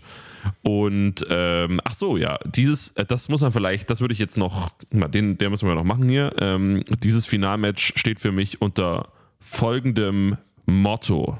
We can trip the four, Smoking Eye. Oh ja. Zweimal Trip 4 und eine Gasse, da kommt, da fällt 5-7, glaube ich, spät. Bei Belmo. Ja, genau, bei Belmo. Äh, Das war dann, glaube ich, der letzte Wurf. Ja. Aber hat er natürlich gebraucht, um EJ unter Druck zu setzen. Und das hat geklappt und deswegen hat er sich auch so gefreut. Genau, wenn, weil er brauchte hinten raus den letzten Strike auch nochmal. Er hat drei Strikes hinten raus gemacht Ja. und forciert EJ dazu, dass er zwei Strikes machen muss, um das Ding zu gewinnen. Wir haben also die Situation, wenn EJ einen Strike und neun Spare macht, spielen sie unentschieden. Mhm. Wenn EJ im ersten keinen Strike macht, verliert er. Und wenn er zwei Strikes macht, dann gewinnt er das Major. Mhm. Und EJ macht zwei Strikes. Und geht auch steil danach. Geht komplett. danach richtig steil, auf jeden Fall auch völlig zu Recht, war auch richtig krass. Belmo ihm auch sofort gratuliert. Die sind ja sowieso richtig gut miteinander. Ähm, und ich, ich bin mir nicht sicher, aber ich glaube, das war der erste Sieg in einem TV-Major-Finale von Tackett gegen Belmo direkt. Also ich glaube, das hat auch echt was bedeutet, weil Tackett hat echt häufig schon gegen Belmo im Finale bei einem Major verloren. Also das zweite Major in diesem Jahr für, für EJ. und damit fünfte Titel in der Saison und damit hundertprozentig PBA Player of the Year. Mhm. Ziemlich das, sicher, ja. Das erledigt. Selbst wenn Simo jetzt das äh, Players Championship, das Major gewinnen würde, hätte er auch zwei Major, aber halt nicht fünf Titel. Ähm, und Ja, und dann ist, ähm, ich meine, Simon ist ja auch in fast jedem TV-Finale, aber EJ ist halt auch fast immer dabei. ja, Und ja, genau. das, das, das muss durch sein. Auf jeden Fall. Yep. Also überragende World Series von EJ. Zwei Titel bei der World Series. Ähm, genau, hat ja Einmal Zweiter einmal, einmal Zweiter, stimmt. Ja. Einmal Zweiter, also Wahnsinn. und das Major gewonnen. Also, ja. Gratulation an EJ, überragende Saison. Auf jeden Fall. Ähm, gut, wir sind schon wieder tief, tief drin in der Zeit, Sandro. So ist das eben. Ähm, trotzdem an dieser Stelle, jetzt ist er ja gerade nicht da, der Timo. Ich würde ihm trotzdem das Wort jetzt mal so rein virtuell übergeben. Das heißt, Timo, jetzt ist die Chance für dich, wenn du noch was sagen möchtest zur World Series of Bowling, dann jetzt. Einen schönen guten Tag, meine Damen und Herren, und herzlich willkommen dann auch von mir. Diesmal ja ein bisschen anders. Ich weiß gar nicht, was Alex und Sandro so bisher gesagt haben oder noch sagen werden. Aber ich werde auch ein bisschen meinen Senf zur PBA dazugeben. Insbesondere jetzt zur World Series of Bowling, von dem ich mir das Finale auch angesehen habe. Also ich gehe jetzt nur auf das Major-Finale quasi ein. Äh, hatte bis 1 Uhr Dienst und habe mir das dann noch angesehen, auch mit einem Kollegen, der eigentlich gar nichts mit Bowling zu tun hat, und der hat es auch bis zum Ende durchgestanden, äh, da es tatsächlich ja sehr spannend war. Also jeder, der das nicht gesehen hat, äh, der kann die Chance vielleicht nochmal nutzen, auf YouTube sich das anzusehen. Die Top 3 dann letztendlich tatsächlich auch wieder die Top 3, die äh, Sandro schon mal erwähnt hat, also seine Top 3, die dann auch wirklich hinten raus wieder dastanden. Also wieder mal Hut ab, Sandro. Da hast du wirklich eine gute Einschätzung gemacht. Und es war auch wirklich schön anzusehen, muss ich sagen. Auch wieder verschiedene Spielstile, auch wenn man sagen muss, dass der von Badhoff jetzt natürlich nicht der am schönsten anzusehende Stil ist. Aber da sieht man mal, wie vielfältig Bowling sein kann. Das ist eigentlich auch immer eine coole Sache. Der Santu hat ja extrem starke World Series gespielt, fast jedes TV-Finale gemacht. Das muss man auf jeden Fall erstmal machen. War ja letztes Jahr Rookie of the Year, also auch noch nicht so lange jetzt im PBA-Geschäft dabei. Auf jeden Fall sehr beeindruckend und alle Spiele wirklich knapp. Äh, war immer alles möglich. Belmonte sich immer knapp durchgesetzt.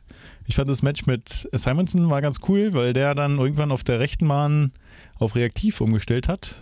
Vorher haben sie ja alle äh, Urutan gespielt. Oder zumindest die beiden in dem Duell. Äh, Simonson dann hinten raus, weiß nicht, die letzten drei Frames oder so, äh, auf der rechten Bahn auf reaktiv umgestellt und hat ihm hinten raus mal den Tipp gegeben, dass er das probieren soll. Das fand ich ganz cool. Jason hat dann den allerletzten Wurf auch nochmal mit reaktiv gemacht, wurde auch ein Strike, nicht ganz so fett, aber da hätte auf jeden Fall Hoffnung bestehen können in die Richtung, aber er ging dann trotzdem mit Uretan ins Finale gegen EJ Tackett, der kein Uretan geworfen hat. Jetzt kann man natürlich äh, nicht wirklich sagen, dass es ein Fehler war, weil er hat ja, glaube ich, 2,47 gespielt oder so und dann knapp gegen EJ verloren, der wirklich sehr stark war. Also der musste im letzten, äh, letzten Frame dann mindestens ein Double machen. Hat er auch gemacht. Das muss man in der Situation erstmal bringen. Aber die Saison ist ja von EJ Tackett wirklich Wahnsinn und dann jetzt halt nochmal mit einem Major dazu. Beste Voraussetzungen für den Player of the Year, würde ich sagen. Ist natürlich noch ein bisschen, aber ich glaube, so ein fetten Start gab es bisher selten.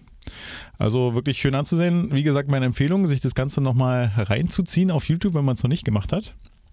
Und dann möchte ich noch erwähnen, unsere beiden deutschen Teilnehmer, Pascal Winternheimer und der Tobi Börding, die haben nochmal so ein kleines äh, Recap äh, gemacht auf Instagram auf jeden Fall, auf dem Instagram-Kanal von Pascal Winternheimer das kann ich auf jeden Fall mal empfehlen, sich das anzusehen, weil ich finde, wenn äh, die beiden Jungs von uns, die uns da vertreten durften, was ja an sich schon eine große Ehre ist und dann äh, auch noch ganz gut abgeschnitten haben, zumindest in meinen Augen, äh, dann kann man sich das auf jeden Fall mal angucken. Finde ich extrem interessant, wenn die da was dazu sagen. Deswegen an der Stelle auf jeden Fall Werbung für dieses Video. Ich glaube, es ist so ein Reel, 12, 13 Minuten. Da reden sie eigentlich über jedes Ölbild, wie es so für sie lief, äh, wie es so grundsätzlich war. Finde ich sehr cool könnte ich mir auch zwei Stunden angucken. Also vielleicht äh, gibt es da nochmal eine Extended Version von den beiden, so einen Director's Cut. Das würde ich mir persönlich auf jeden Fall wünschen. Wenn ihr das noch nicht gesehen habt, seht euch das auf jeden Fall an. Und das wäre es dann mit meiner kleinen Zusammenfassung zur World Series of Bowling, würde ich sagen. Übrigens, jetzt, wo wir gerade davon gesprochen haben, jetzt, wo Timo jetzt dazugeschalten wurde, will ich noch eine kleine Anekdote loswerden. Ja, Moment. Das, Ja. Müssen, wir, das müssen wir anders machen. Das müssen wir ja so hier machen.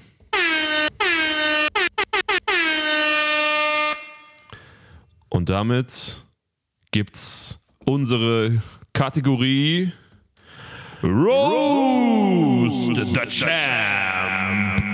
Ab geht die wilde Fahrt. Oh yeah.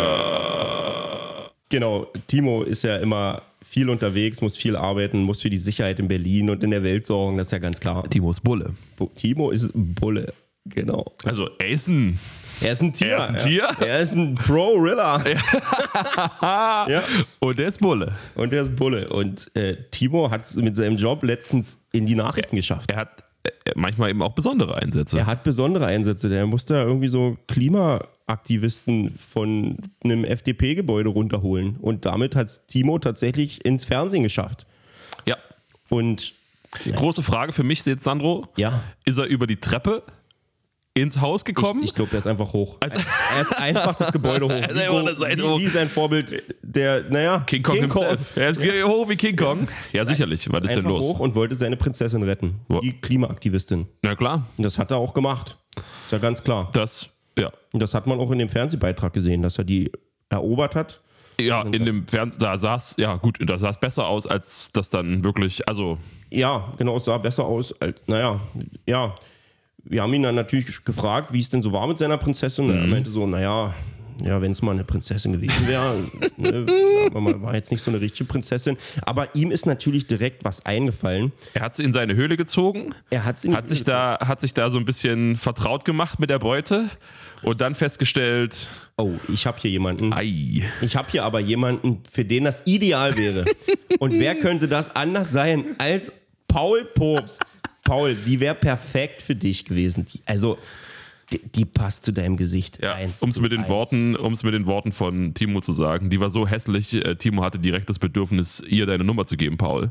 Also, es ist wahrscheinlich auch geschehen, das kann ja mal passieren, Paul. Vielleicht kriegst du irgendwann eine Nachricht. Ja, sie konnte halt nicht lesen. Das ist das Problem gewesen. Das, das, ja, das wollte ich jetzt so nicht sagen, Paul. Also, Also passt wirklich perfekt, kann man sagen. Paul, ja, wir, wir werden da nochmal was vermitteln. Ja. Keine Sorge. Und kommen zu den Osterturnieren. Kategorie abmoderiert, ey. Ich möchte noch mal ganz kurz dazu sagen, dass Paul sich das gewünscht hat. Ja? Das ist äh, Ausdrücklich, bitte. Ausdrücklich hat er sich das gewünscht und wir haben heute im Stream drüber gesprochen. Er freut sich schon auf den nächsten Roast. Und da will ich auch noch mal ganz kurz klarstellen, weil mich einige nach den Podcast-Folgen oder den Streams und so mal immer angeschrieben haben, ähm, wir mögen Paul, äh, Paul mag uns und auch Alex und ich, Mögen Paul. Achso, warte, warte. wir mögen uns, wir mögen so. uns auch, weil Ja, manchmal. Alex hat halt so eine besondere Art und Dissen ist so sein Ding, ist ja auch gut, das gehört auch dazu. Ja, aber du hast heute auch ähm, zwei Splits angeworfen. Ich sag, äh, also guck du mal dein Gesicht an, ohne dabei einen Gedanken, einen Gedanken an Beleidigungen zu haben. Ist äh, gar nicht möglich. Das kann ich absolut nachvollziehen. Ich will nur sagen, äh, ihr müsst euch keine Sorgen machen, auch wenn wir mal ein bisschen herber zueinander sind. Äh, das ist alles Spaß und äh, das gehört dazu. Wenn wir wirklich herb zueinander sind, dann würden wir das nicht öffentlich sagen, ey. Das stimmt. Also wir hassen uns. Aber sagt's keinem. Kommen wir zu den Turnieren, die Ja. wir angesprochen hatten. Nämlich, es sind mehrere Turniere über Ostern in Deutschland gewesen, was ja sehr erfreulich ist. Und wir gehen jetzt einfach mal ein paar durch. Aber um das Ganze nicht zu lang werden zu lassen, gehen, wir, gehen wir immer nur die Top 3 durch, die am Ende halt gewonnen haben. Und wir fangen einfach mal an mit dem Osterturnier in Ludwigsburg. Und in Ludwigsburg, da war der Modus so, dass man ein Trio werfen konnte. Die besten acht Spielerinnen und Spieler, die sich nicht für das Trio-Finale qualifiziert haben, spielen ein Einzelfinale aus. Aber nur diese. Das bedeutet, man hatte am Ende Sieger im Trio und Sieger im Einzel. Demnach lese ich natürlich auch beide vor. Die Sieger im Trio waren Christian Bürlinger, Kai Knodel und Holger Höschele. Herzlichen Glückwunsch dazu. Platz 2 waren Andreas Hernicek, Bodo Konietzny und Nadine Meyer. Die meisten werden sie wahrscheinlich kennen unter dem Namen Nadine Geisler, die geheiratet hat. Und Platz 3 waren Thomas Block, Oliver Völlmerk und Daniel Waldbruch. Also sehr viele bekannte Namen. Herzlichen Glückwunsch zu euren Platzierungen, sehr geil. Und kommen wir noch zum Einzelfinale. Da hat Sandra Waldbruch den ersten Platz geholt und gewonnen. Platz 2 Alexander Frei und Platz 3 Frank Börner. Ja, hier. Jawohl. Absolut zu Recht. Applaus. Absolut zu Recht. Ja. So, kommen wir zum nächsten Turnier. Und das war das Turnier der Ostercup vom SW Friedberg. Die haben gespielt in Frankfurt-Eschersheim. Und die hatten einen ähnlichen Modus wie dieses Turnier in Ludwigsburg. Nur, dass es diesmal war, dass, dass es hier so war, dass Doppel gespielt wurde. Und die besten acht Spieler, die sich nicht für das Doppelfinale qualifiziert haben, haben sich fürs Einzelfinale qualifiziert. Also haben wir hier Sieger im Doppel und im Einzel. Kommen wir zu den Siegerinnen und Siegern im Doppel. Da haben gewonnen Michael Grabovac und Sebastian Lange. Platz 2 haben gemacht Alexandros Dimitriou und Jonathan Jerke. Und Platz 3 Manuela Herre und Manfred Joost. Herzlichen Glückwunsch dazu. Und kommen wir noch zu den Siegerinnen und Siegern im Einzel. Da hat gewonnen Maximilian Fühner. Platz 2 hat Uwe Schlier gemacht. Und Platz 3 Kallen, ich möchte es nicht falsch aussprechen, Winslet. Herzlichen Glückwunsch dazu. Glückwunsch. So, kommen wir noch zum Jugenderwachsenen-Turnier in Reutlingen. Da musste logischerweise immer ein Erwachsener mit einem Jugendlichen zusammenspielen in einem Doppel. Da haben gewonnen der jugendliche Tim Sander mit Julian Hauswirt. Platz 2 der jugendliche Moritz Männer mit André de Witt. Und Platz 3 der jugendliche Luis Horn und Florian Chlatki. Auch hier herzlichen Glückwunsch an alle Platzierten. Diesmal gibt es keine zweite Kategorie, richtig? Das ist absolut richtig. Bei den anderen Turnieren, die wir jetzt haben, gibt es keine weiteren. Dann Applaus. Soll doch jeder zu seinem berechtigten Applaus kommen?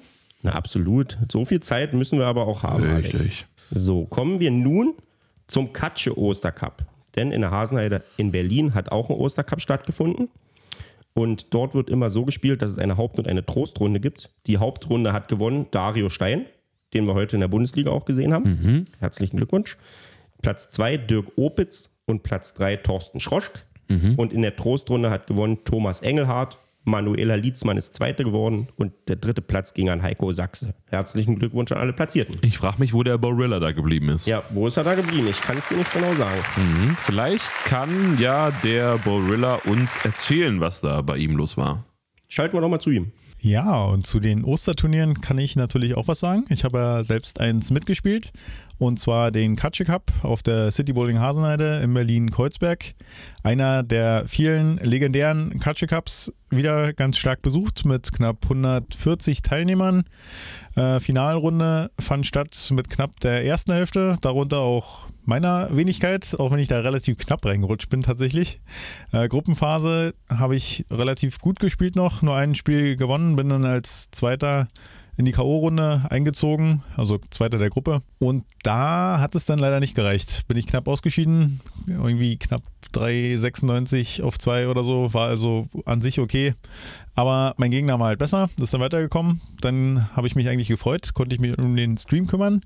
Und dann kam es tatsächlich zu einem Problem, das ich noch nie hatte, denn die YouTube-Livestream-Server waren nicht erreichbar. Hab ewig gesucht, wirklich nach dem Problem, was da los ist, äh, weil Internetverbindung stand, eigentlich alles sah gut aus, alle Kameras waren eingestellt. Von mir aus hätte es losgehen können. Äh, Livestream-Server aber dann nicht erreichbar. Hat ewig gedauert, bis ich das herausgefunden habe, dass es daran lag. Zwischendurch noch anderen PC aufgebaut, Treiber aktualisiert, alles Mögliche versucht, aber es sollte nicht sein. Und so kam es dann dazu, dass ich alles aufgezeichnet habe und dann im Nachhinein hochgeladen habe. Also wer sich das ansehen will, jetzt kleine Werbung. Äh, auf meinem äh, YouTube-Kanal kann man das ganze Real Life sich nochmal ansehen, die Finalrunde. Die Top 16 des Ostercups. Tatsächlich sehenswert. Wurde gutes Bowling gespielt. Dario Stein äh, hat auch eine 299 geworfen. Die war allerdings schon in der Gruppenphase, glaube ich. Äh, davon habe ich aber auch noch zwei Würfe einfangen können. Und dann auch ähm, in der Finalrunde sind mehrere 500er gefallen. Also auf zwei Spielen 500. Das ist auf jeden Fall ganz okay, wenn man das schafft. Und wie gesagt, gutes Bowling, teilweise sehr, sehr spannende Duelle. Das war tatsächlich schon sehenswert, meiner Meinung nach. Äh, zu erwähnen hier dann tatsächlich auch der André Nowakowski, der gegen Marcel Obst gespielt hat und einen Zehnfachen brauchte quasi, um weiterzukommen und den macht. Das war tatsächlich Wahnsinn. Am Ende wurde es dann der vierte Platz für André.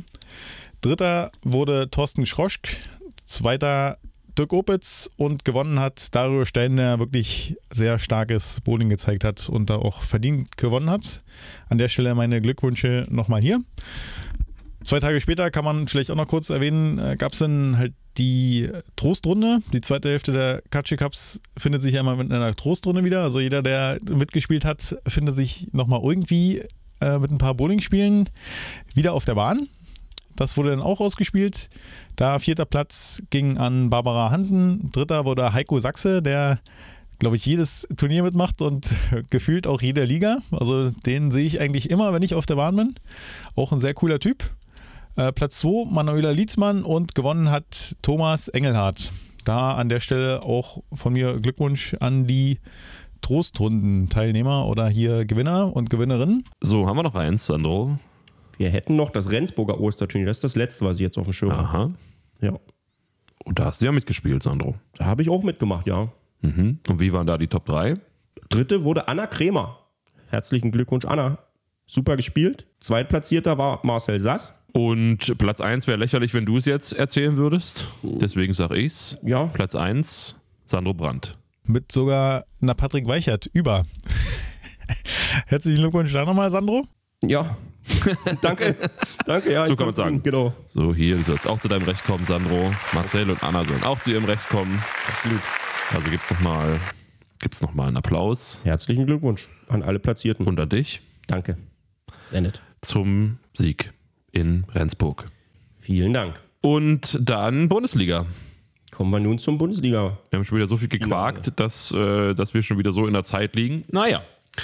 Ähm, Bundesliga-Wochenende. Die Regular Season ist äh, damit beendet. Äh, genau am heutigen Tag beendet wurden. Das heißt, die Entscheidungen, was Abstieg angeht, die noch nicht getroffen oder nicht gefallen sind.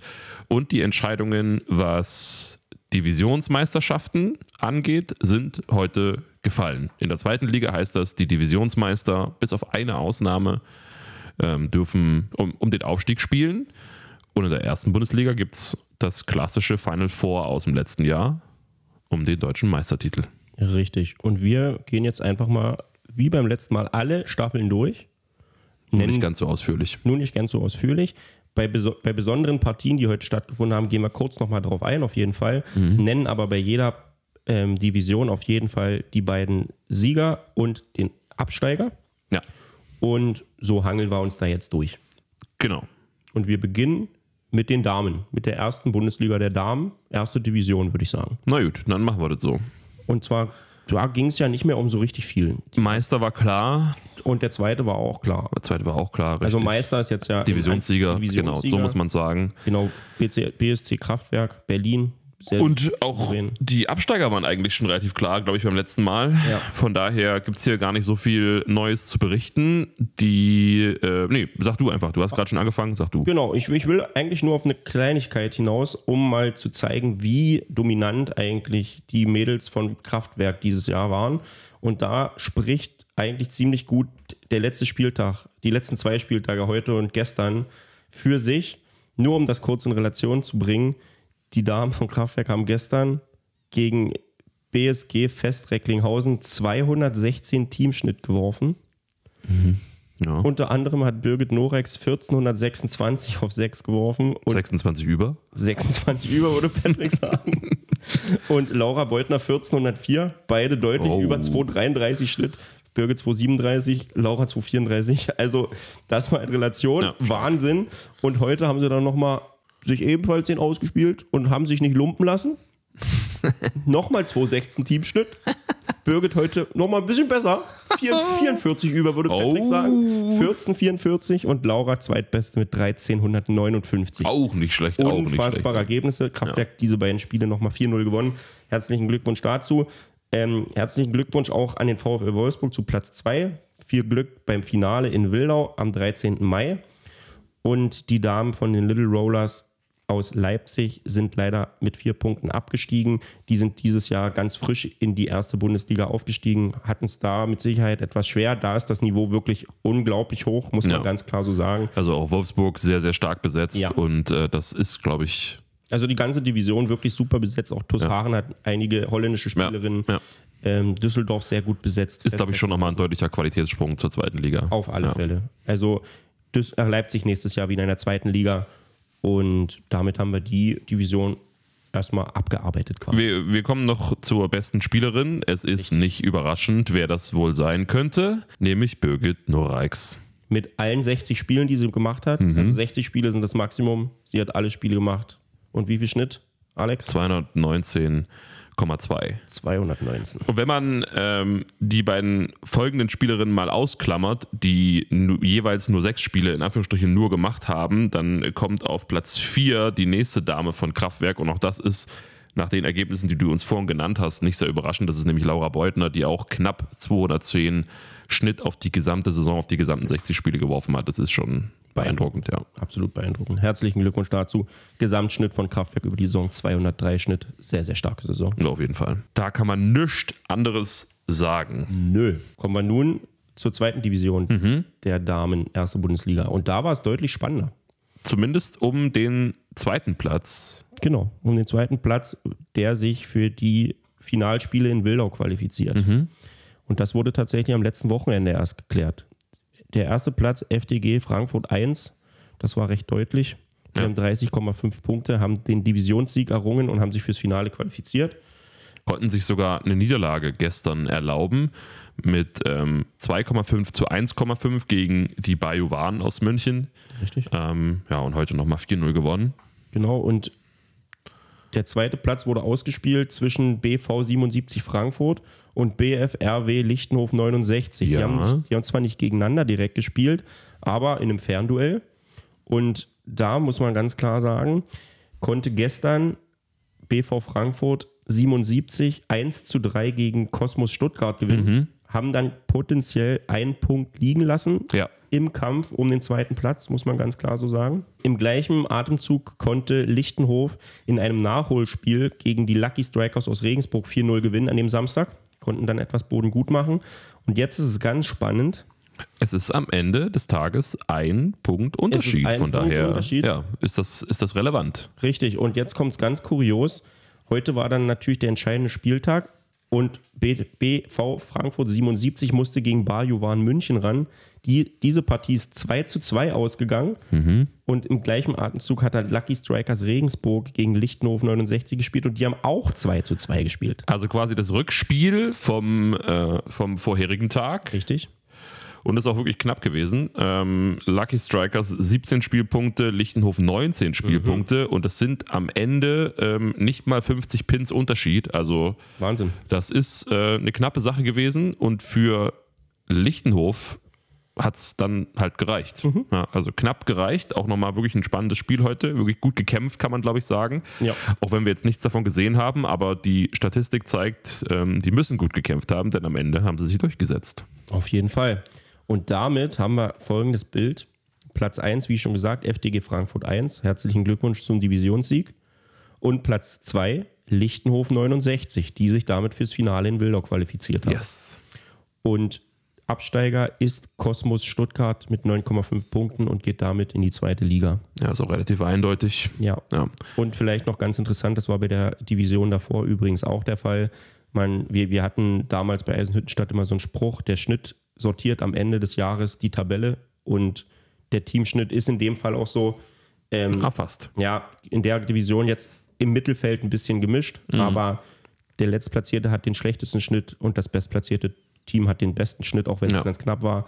Aber grundsätzlich ist das meistens dann tatsächlich so. Ja, oder du kannst ja sagen, die Platz 1 und Platz 2 haben, sind auch die mit 1 und 2 im, Genau. im Schnitt. Genau. Das kann man schon sagen. Richtig. Kommen wir noch auf die beste Spielerin. Ja, kannst du gerne sagen, Sandro. Sehr gern. Äh, hier gehe ich mal, auch wenn die Spielerin, die beste Spielerin nicht alle Spiele gemacht hat, mal darauf ein. Ja, mehr als 50 Prozent. Genau, mehr das als passt 50 schon. Prozent, 34 Spiele gemacht. Nadine Meyer, wie gesagt, Nadine Geisler, unter dem Namen werden sie die meisten kennen. 212 Schnitt über die Saison, 212,4 Schnitt, beste Spielerin der Division von FTG Frankfurt 1. Zweitbeste Spielerin mit 35 Spielen, auch von FTG Frankfurt 1. Janine Manuela Gabel mit 209,6 Schnitt. Herzlichen Glückwunsch. Und die beste Spielerin mit allen Spielen ist äh, Michaela Göbel-Janka mit 208,4 Schnitt von BV 77 Frankfurt. Das ist absolut richtig. Herzlichen Glückwunsch. Herzlichen Glückwunsch an alle, die einen glücklichen Ausgang oder einen guten Ausgang für sich heute hatten. Und für Kosmos und äh, Leipzig natürlich viel Glück nächstes Jahr in der Ja, zweiten auf jeden Fall. Genau. Kommen wir zu den Herren erste Bundesliga. Fangen wir mit der ersten Division an. Ja. Ja, gut. Da kannst du ja gerne mal was sagen. Warst du heute wieder, warst du live dabei? Ja, gestern habe ich nicht ganz so viel mitbekommen, natürlich, aber heute war ich dabei. Ähm, es ging im Grunde genommen, also eigentlich waren die Karten relativ klar gemischt. Die Strikers aus Bremen waren sicher abgestiegen. Ähm, die Sutton Strikes hatten noch eine Chance, sich zu qualifizieren und Hütte und Premnitz haben um den Divisionssieg gekämpft und natürlich vor allen Dingen auch darum, nicht noch abgefangen äh, zu werden ähm, von den, von den, Strike, von den Sutton Strikers, Strike, Strikers, so kann man es vielleicht sagen. ähm, und das Gute daran war, dass es auch sehr viele direkte Duelle gab. Sutton Strikes gestern gegen Hütte und heute gegen Premnitz. Richtig. Und ja, man kann das relativ kurz machen. Das hatte sich gestern schon, wie man so schön sagt, geschissen Ja. für die Jungs aus Berlin, denn sie haben verloren äh, zu Hause im Motavi Bowling verloren 1 zu 3 gegen die Hüttenstädter Jungs, gegen dein Ex-Team Yep. haben 1-0 geführt, die, ähm, die Jungs aus Berlin, und haben dann 1 zu 3 hergeschenkt. Marco Bala hat gesagt, ja, wir, hatten's, wir waren irgendwie wahrscheinlich zu früh, ein bisschen zu gut und dann haben wir es irgendwie nicht, nicht über die Zeit drüber gekriegt oder nicht über die gesamte Länge. Und damit war es klar. Aber ihr habt gestern 4-0 gewonnen Mhm. und hattet damit diesen, es war ein halber Punkt Unterschied, hattet damit diesen halben Punkt wieder, wieder gut gemacht und wart dann einen halben Punkt vorne. Das heißt, es hatte sich heute so sortiert, dass Hütte und Premnitz auf jeden Fall zum Finale fahren Ja. Und einen halben Punkt Unterschied ist und ihr es quasi in der eigenen Hand habt, wenn ihr 4-0 gewinnt, dann holt ihr euch auch den Divisionssieg. Aber da habt ihr euch gedacht, naja, so einfach wollen wir es dann doch nicht haben und habt direkt den ersten Block mal verloren. Weil die Sunstrike gegen die Sunstrike, Gegen die Sunstrikes, ja. weil die auch einen unglaublich starken Kampf geliefert haben. Auf jeden auch, Fall. Auch wenn es für die nicht eigentlich um nichts mehr ging, um Platz 3 halt, wie gesagt. Ja, Ähm, die waren super stark, waren mit Biss dabei, hatten viele Fans dabei auch, ja. quasi Auswärtsfans mit. Ja, aber auch äh, so von der Gestaltung her, ähm, äh, 3-0 äh, Sunstrikes, 3-3, dann haben die 5-0 gewonnen, also 8 zu 3 Sunstrikes, dann habt ihr 5-0 ausgeglichen, also 8-8 und dann am Ende war es ein knapper Sieg für die Sunstrikes Genau. im ersten Block. Genau. Und äh, da sah es noch nicht ganz so gut aus, weil die Hüttenstädter hatten da relativ große Dominanz im, groß, im ersten ja. Block über, die, über die Bowling Crew. Und es hat sich dann gedreht in der zweiten Hälfte, denn dann habt ihr ordentlich aufgedreht und habt dann ordentlich Gas gegeben. Ich glaube, im zweiten Block nur zwei Spielpunkte abgegeben an die Sudden Strikes. Es war am Ende 19 zu 2, also da habt ihr dann auch nochmal gezeigt, was geht. Und Eisenhüttenstadt hat das Spiel am Ende sogar noch verloren, 3 zu 1. Nee, 2 zu 2 haben sie gespielt. Genau, es ging 2-2 aus. 2-2 haben sie gespielt? Jawohl. Mal, ich Weil das ein Nachholspiel war. Die, ach nee, doch nicht. Nee, nee. Nee, nee. Das ist am Ende, Hä, Die haben 3-1 verloren. ja, Ach so, die haben 3-1 verloren. das habe ich gar nicht mitgekriegt. Das, ach so, die haben die Pins auch verloren. Äh, insgesamt auf Motavi ist es ja immer sehr knapp, sind es 18 Pins Unterschied. Deswegen, das habe ich gar nicht mitbekommen. 18 Pins Unterschied. Ähm, die Bowling Crew gewinnt beide Baker-Spiele hinten raus. Es war vor dem Baker, was glaube ich äh, 4 zu 11. Und dann gewinnt die Bowling Crew, ähm, also 11 zu 4 für die Bowling Crew natürlich. Dann gewinnt die Bowling Crew beide Baker-Spiele und holt sogar noch die Pins und gewinnt das Ganze 3 zu 1. Und ja, damit ist es, es war ja sowieso schon klar, als, als ihr ähm, als klar war, dass Eisenhüttenstadt den zweiten Block verlieren wird, weil es da 4 zu 11 stand oder 11 zu 4 Genau. und ihr den ihr 3-1 gewinnen würdet, war klar, dass ihr Divisionssieger werdet, aber ja, so ist es halt nochmal deutlicher, weil Hütte den Spieltag verloren hat. Und ja, Abstieg haben wir schon gesagt für Bremen, das war äh, schon vor, dem, vor den letzten beiden Spieltagen klar. Richtig. Und dann gehen wir noch in die Spieler rein. Da haben wir nämlich als äh, besten Spieler einen Spieler, der auch alle 60 Partien gemacht hat, und zwar vom BSV 2000 Oldenburg, Markus Häuser, 222,6 Schnitt. Wirklich stark, wirklich stark, alle Spiele gemacht. Und ähm, ja, schon deutlich, denn der zweitbeste Ja. ist Paul. Und der hat 216,4, also 6 Pin im Schnitt weniger. Und Paul hat auch nicht ganz so viele Spiele gemacht. Das ist schon Ja. schon beeindruckend. Und der drittbeste bist du, Sandro, wie auch immer das möglich ist. 216 glatt auf 57. Das heißt, drei Spiele musstest du wegen Fehlleistungen draußen sitzen, wahrscheinlich. Nach 126 in Delmenhorst. Ja. Da- Das ist absolut zu Recht. Ja, absolut. absolut zu Recht. Absolut. Ja, ganz witzig vielleicht, äh, habe ich mit Paul vorhin drüber philosophiert. Äh, ich habe ja eine glorreiche 160 heute im letzten Spiel geworfen, die du auch glorreich kommentiert Ja, hast. ja, das war ja wirklich, also Lars, Ja. Lars hat ein richtig gutes Spiel, Ja. äh, hat äh, zwischendrin sechsfach oder sogar siebenfach geworfen und das Spiel komplett versaut hat Sandro mit seinem Mist, den er da zusammengespielt hat. Da waren viele Splits bei. War kompletter Schatten über, auch über Lars Spiel, also einfach Lars mit in den Dreck reingezogen. Aber Lars hat uns rausgeholt Ja, der aus, der, hat- das stimmt, aus der ganzen Scheiße. Wir Was- haben das Ding noch Was gewonnen. das Scoring angeht, hat Lars euch rausgeholt, aber was den Eindruck, es war so ein richtig, war so, der Eindruck war, der blieb nur von dir hängen. So ein richtig schlechtes Spiel, aber Ja. das hat ja gar nicht gestimmt. Ich habe ja die Quittung dann gekriegt. Paul hat mich noch im letzten Spiel der Saison geholt. Glückwunsch, Paul, klasse. ja, haben wir die Division auch.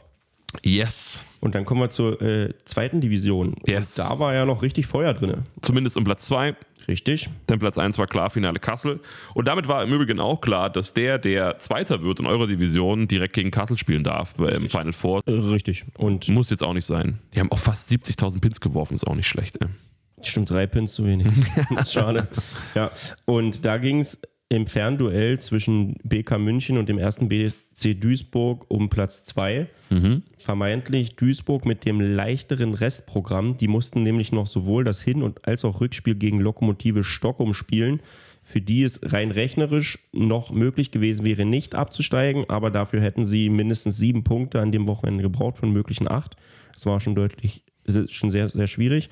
Und München hatte folgendes Restprogramm: die haben zu Hause gespielt gegen Finale Kassel, wo es mit Sicherheit angenehmere Gegner gibt, und ABC Stuttgart Nord, die mit Sicherheit, was ich so gehört habe, auch super unangenehm sein können. Die hätten, die hätten sogar noch, ähm, die hätten sogar noch Zweiter werden können Richtig, vor dem heutigen richtig, Tag. Also das, äh, genau, es wäre möglich gewesen. Absolut. Und da war das erste wichtige Duell gleich am Samstag Kassel gegen BK München. Mhm. Und wenn du da verlierst, dann stehst du als BK München direkt richtig unter Druck. Ja. Und die haben sich ein richtiges Duell geliefert. Die waren richtig, richtig stark gegeneinander. Ähm, am Ende haben sie beide gespielt. BK München 221 Teamschnitt und Kassel 219 Teamschnitt. Da siehst du erstmal, welches Niveau diese beiden Teams haben. Mit dem glücklicheren Ende am Ende für BK München, die 3 zu 1 gewinnen konnten. ja. Super wichtig. Aber auch einen Punkt liegen gelassen. Auch einen Punkt liegen lassen, aber es hätte auch schlimmer kommen können. Auf jeden Fall. Weil sie spielen am Ende 22,5 zu 19,5. Gewinnst du da irgendeinen Baker weniger, verlierst, äh, spielst du 2-2. Pins auch nur 60 Pins Unterschied. Ja. Also alles sehr eng. 3-1 für BK München, das war die halbe Miete. Aber du musstest natürlich noch die Hausaufgaben machen gegen Stuttgart, Die auch noch hätten Zweiter werden die können. auch noch hätten Zweiter Also- werden können. Die wehren sich natürlich auch, klar. Genau. Und im gleichen Atemzug hat Duisburg den Abstieg für Stockholm am Samstag besiegelt, Mhm. weil sie 4-0 gewonnen haben. Und damit einen Punkt aufgeholt haben. damit einen Punkt aufgeholt haben und damit auch noch voll im Rennen sind, richtig Druck auf BK gemacht haben und damit einen geilen, spannenden Sonntag ermöglicht haben eigentlich. Auf jeden Fall. Und dann kam es zu der Situation, BK München spielt gegen ABC Stuttgart und Duisburg zu Hause gegen Lokomotive Stockholm und beide Partien gewinnen die Heimteams, also BK München und Duisburg mit 4-0. Und damit haben wir die Situation, BK München ist mit 25 Gesamt mit 25 Wertungspunkten Zweiter der Division vor Duisburg mit 24 Wertungspunkten. Ein Wertungspunkt über die gesamte Saison weniger. Aber die komplette Eskalation gab es in Regensburg. Aber komplett. Das ist die letzte Begegnung, die Also es heute ging um nichts mehr da bei diesem, bei diesem Spieltag, aber da äh, Sowas habe ich noch nie gesehen. ist, ist richtig was kaputt gegangen bei den Beteiligten. Erstens, Also muss was kaputt gewesen sein. also was da kaputt gewesen ist, weiß ich wirklich überhaupt nicht. Weil Regensburg hat direkt im zweiten Morgenspiel im Baker 300 geworfen. Das ist ja schon mal stark. Herzlichen Glückwunsch dazu. Auf jeden Fall, da kannst du noch was lernen, Sandro oder ihr. kann das kann ich- euch nicht passieren, weil ähm, im, in den Morgen-Bakers ist es schon ein Erfolg, wenn ihr, wenn ihr keinen Räumfehler dabei habt. Da kann ich noch was lernen, ja.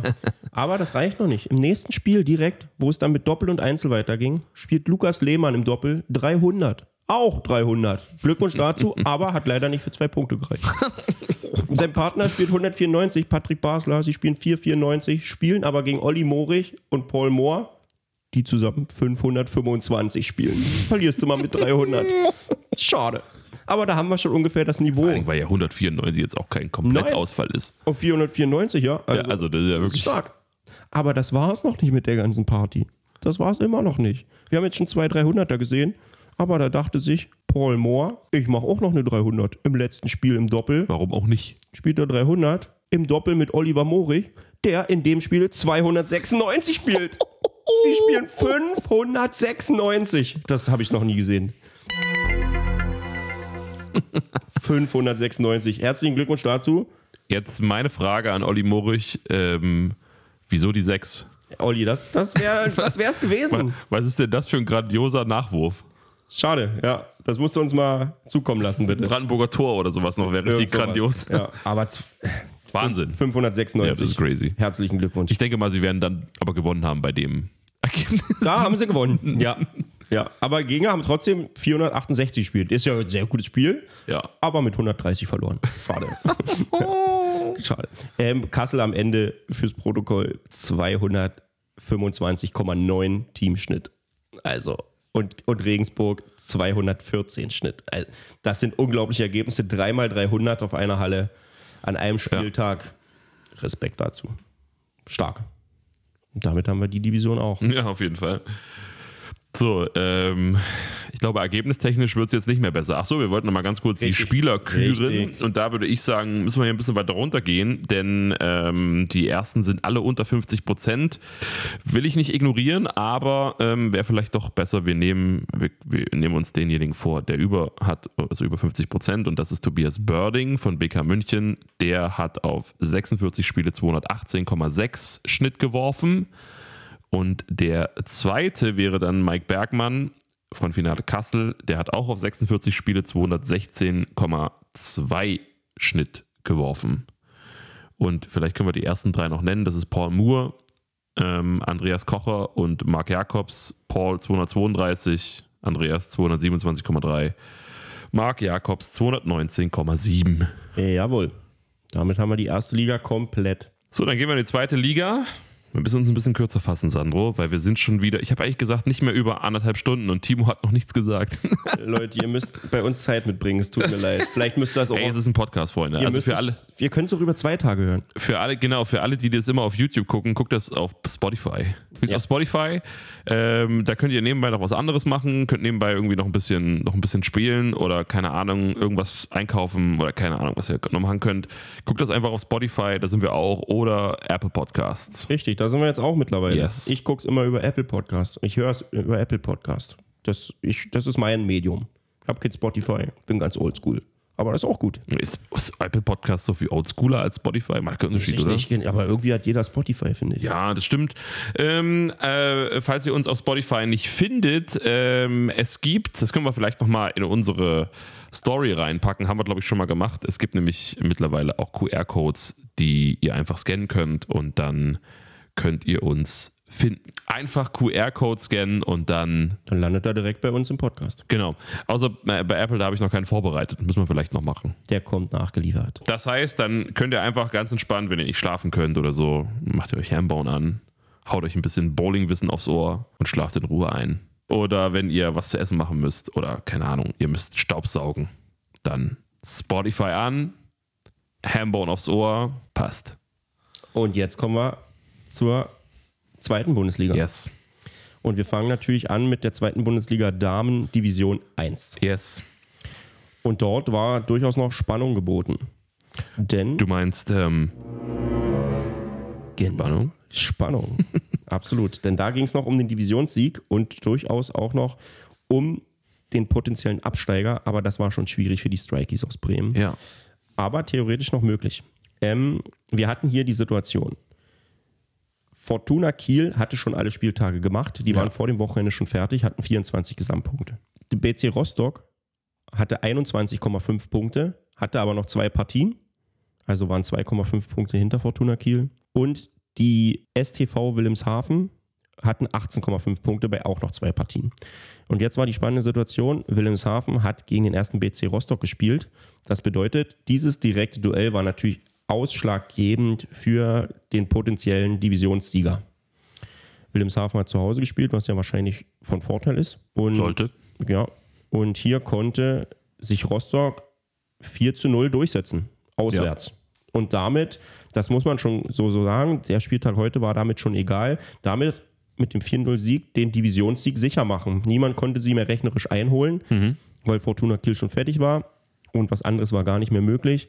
Und damit war nach dem Samstag die Spannung oben sowie unten, weil Bremen ebenfalls verloren hat, schon gegessen. Damit stand Rostock als Divisionsmeister fest Ja. und die Strikies Bremen als Absteiger fest. Zur Vervollständigung des Ganzen kommen wir Die- natürlich noch. Rostocker Ladies sind heute aus Spaß nochmal nach Bremen gefahren. Die sind dann nochmal aus Spaß hingefahren, konnten 3 zu 1 gewinnen. Auch wenn das in der Tabelle jetzt hier auf der DBU-Seite noch nicht drin ist, konnten 3-1 gewinnen, haben also 28,5 Ja, bei mir steht es schon. Ach, du bist so vorbereitet. Ich bin einfach nicht aktualisiert. Das kannst du keinem erzählen. Aktualisier dich, Junge. Jetzt ist es aktualisiert. Aktualisier dich. Das ist ja unglaublich. 28,5 Gesamtpunkte, Divisionsmeister vor Fortuna Kiel mit 24 Gesamtpunkten. Absteiger sind leider die Damen der Strikies von Bremen mit 10 Gesamtpunkten und müssen leider wieder in die Landesliga. Einzelspielerinnen küren wir, oder als beste Einzelspielerin küren wir Manuela Oehing vom STV Wilhelmshaven. Alle Spiele gemacht, 60, mit 208,7 Schnitt.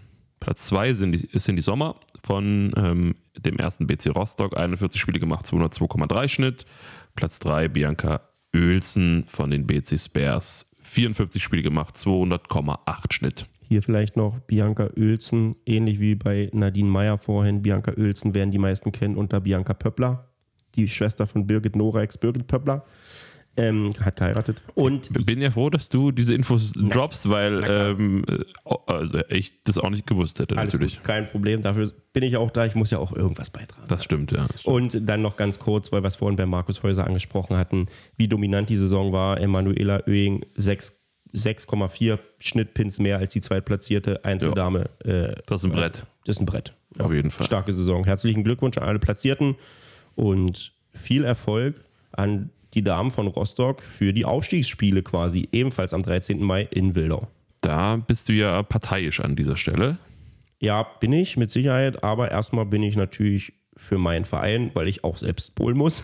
Nee, ich meine jetzt ähm, klar. grundsätzlich, wenn es um diese Division geht oder ist um die Aufstiegsspiele. Ja, ansonsten wirst du beschäftigt sein, das ist richtig. Das ist ganz klar. Da gucken wir uns mal an, mit wem es die Ladies aus Rostock so zu tun haben werden. Und da war es nämlich noch sehr, sehr spannend. Daran erinnere ich mich an Division 2 oder an die Tabelle der Division 2. Da ging es nämlich noch um eine ganze Menge. Und es ist bis zum Schluss spannend geblieben. Und das kannst überall. du eigentlich sagen. Das eigentlich überall, auf allen Positionen, weil das ist eine spannende Tabelle. Eine sehr spannende Tabelle. Und zwar haben wir die Situation, dass am Ende aller Partien, am Ende dieses Wochenendes, die Dragon Strikers auf Platz 1 stehen mit 25,5 Gesamtpunkten. Und auf Platz 2 stehen die Jumbo Bunnies aus Jena ebenfalls mit 25,5 Punkten. Das bedeutet, nach der kompletten Saison sind beide Teams punktgleich. Und beide auch noch mit 0,5. Und dann nochmal mit 0,5. Unglaublich eigentlich. Ja, und das bedeutet, hier zählt der direkte Vergleich, den die Dragon Strikers für sich entscheiden konnten. Und damit sind die Dragon Strikers die Siegerinnen dieser Division. Und ich möchte anmerken, das als Aufsteiger. Die sind letztes Jahr erst in die zweite Liga aufgestiegen haben jetzt die Chance, direkt den Durchmarsch zu machen und in die erste Liga aufzusteigen. Also meinen größten Respekt davor. Echt schade für die Jumbo Bunnies. Ähm, da ärgert man sich mit Sicherheit. Aber man muss auch ganz klar dazu sagen, völlig verrückt, wie dieser Modus manchmal ist. Wir hatten es äh, in einem anderen Podcast schon mal kurz gesagt, bei Eisenhüttenstadt, wo wir letzte Saison so im Abstiegsstrudel waren. Dieses Jahr holen sie eine Medaille, ist sicher, können deutscher Meister werden. Ja. Und ähnlich ist es bei den Jumbo Bunnies. Die sind letztes Jahr ganz knapp nicht abgestiegen aus der zweiten Liga. Im Jena-Duell Genau. gegen die, gegen Gegen die Ladies von den Roma Bowlers. Ja. Ja. Und diese Saison steigen sie fast auf. Also Ja. völlig kurios. Das, das kann manchmal so switchen. Also Auch die Ergebnisse, also äh, die Dragon Strikers gewinnen 3-1 gegen die VSG Opin im Hinspiel, was verlegt wurde. Und heute war das Rückspiel. Das geht 1,5 zu 2,5 aus. Und die Jambo Bunnies spielen gestern 3-1 und heute 3-1, gewinnen also beide Partien. Äh, und im Grunde genommen, ja, verlieren die Dragon Strikers einen halben Punkt, aber den konnten sie sich halt auch erlauben. Ja. Also wirklich eine knappe Geschichte. absolut. Und Absteiger ist die VSG Opin, die natürlich auch ja, alle Gründe hatten, sich nochmal richtig anzustrengen Absolut. und Gas zu geben, denn sie wollten natürlich nicht absteigen. Und das wäre auch möglich gewesen, denn auch das sind nur zwei Wertungspunkte. Und das hätte, ja, Hätte alles passieren hätte alles passieren können, richtig. Also VSG Opin leider die Absteigerin. Hier vielleicht noch kurz anzumerken, weil wir es vorhin auch kurz hatten. Das beste Team Dragon Strikers haben auch den besten Schnitt der Saison und VSG Opin als Absteigerin haben auch den schlechtesten Schnitt der Saison. Yep, und kommen wir nochmal zum Schnitt der Einzelspielerinnen. Sabrina Schimanski von ABC Dortmund ist die Beste in der Einzelwertung. 50 Spiele gemacht, 187,1 Schnitt. Auf Platz 2, das ist jetzt hier ein bisschen schwierig, weil das nämlich einfach schlecht eingegeben ist, muss man ehrlicherweise sagen. Denn Gina Maria Merkel hat nämlich eigentlich alle 60 Spiele gemacht, ist aber hier oben mit den sechs Spielen drin, glaube ich. Aber wer trotzdem Dritte? Wäre trotzdem Wahrscheinlich, wahrscheinlich dritte, ja, Ja. wahrscheinlich schon. Also Platz 2 Vivian Buchmann, VSG Opin und Platz 3 Gina Maria Merkel. Jawohl. Genau. Herzlichen Glückwunsch zu den Saisons und, Und- viel Erfolg bei den Aufstiegsspielen Ja. an die Dragon Strikers. Kommen wir zur letzten Damendivision. Und da war es klar schon. Da war schon, Da war erledigt. ja, der Meistertitel war schon klar. Das können wir also wirklich kurz, kurz abhaken. BC Weilemdorf Jawohl. hat das Ding schon in der Tasche und ist damit die dritte Mannschaft im Bunde, die zu den Aufstiegsspielen fahren darf. Und die haben auch den weitesten Weg nach Wildau auf jeden Fall. Von Stuttgart da unten auf jeden Fall. Aber die Damen, die kennen sich auf jeden Fall aus mit erste Liga. Die haben schon häufiger mal erste Liga gespielt. Die wissen, wie es da oben ist. Werden also gut gerüstet sein und entsprechend alles geben. Erstmal beim Fahrtweg schon. Ja, auf jeden Fall. FTG Frankfurt 2 ist abgestiegen, hat heute nochmal 4 zu 0 gewinnen können gegen Aschaffenburg und gestern eigentlich auch ein gutes Spiel gemacht gegen äh, Weilemdorf. 2,5 zu 1,5 verloren, also auch wenig an, an Punkten verloren, aber hat dann am Ende trotzdem nicht gereicht. 1,5 Punkte Rückstand auf Aschaffenburg und damit der Absteiger dieser Division. Jawohl. Kommen wir noch zur besten Spielerin. Ja. Ähm, Platz 1 und 2 wieder unter dr- äh, 50 Prozent. Platz 1 Natascha Kögler, Platz 2 Stefania Büchel. Aber wir haben ja gesagt, wir wollen eigentlich 50 Prozent haben. Da haben wir Uta König von BC Blau-Gelb Frankfurt. 54 Spiele, 193,4 Schnitt.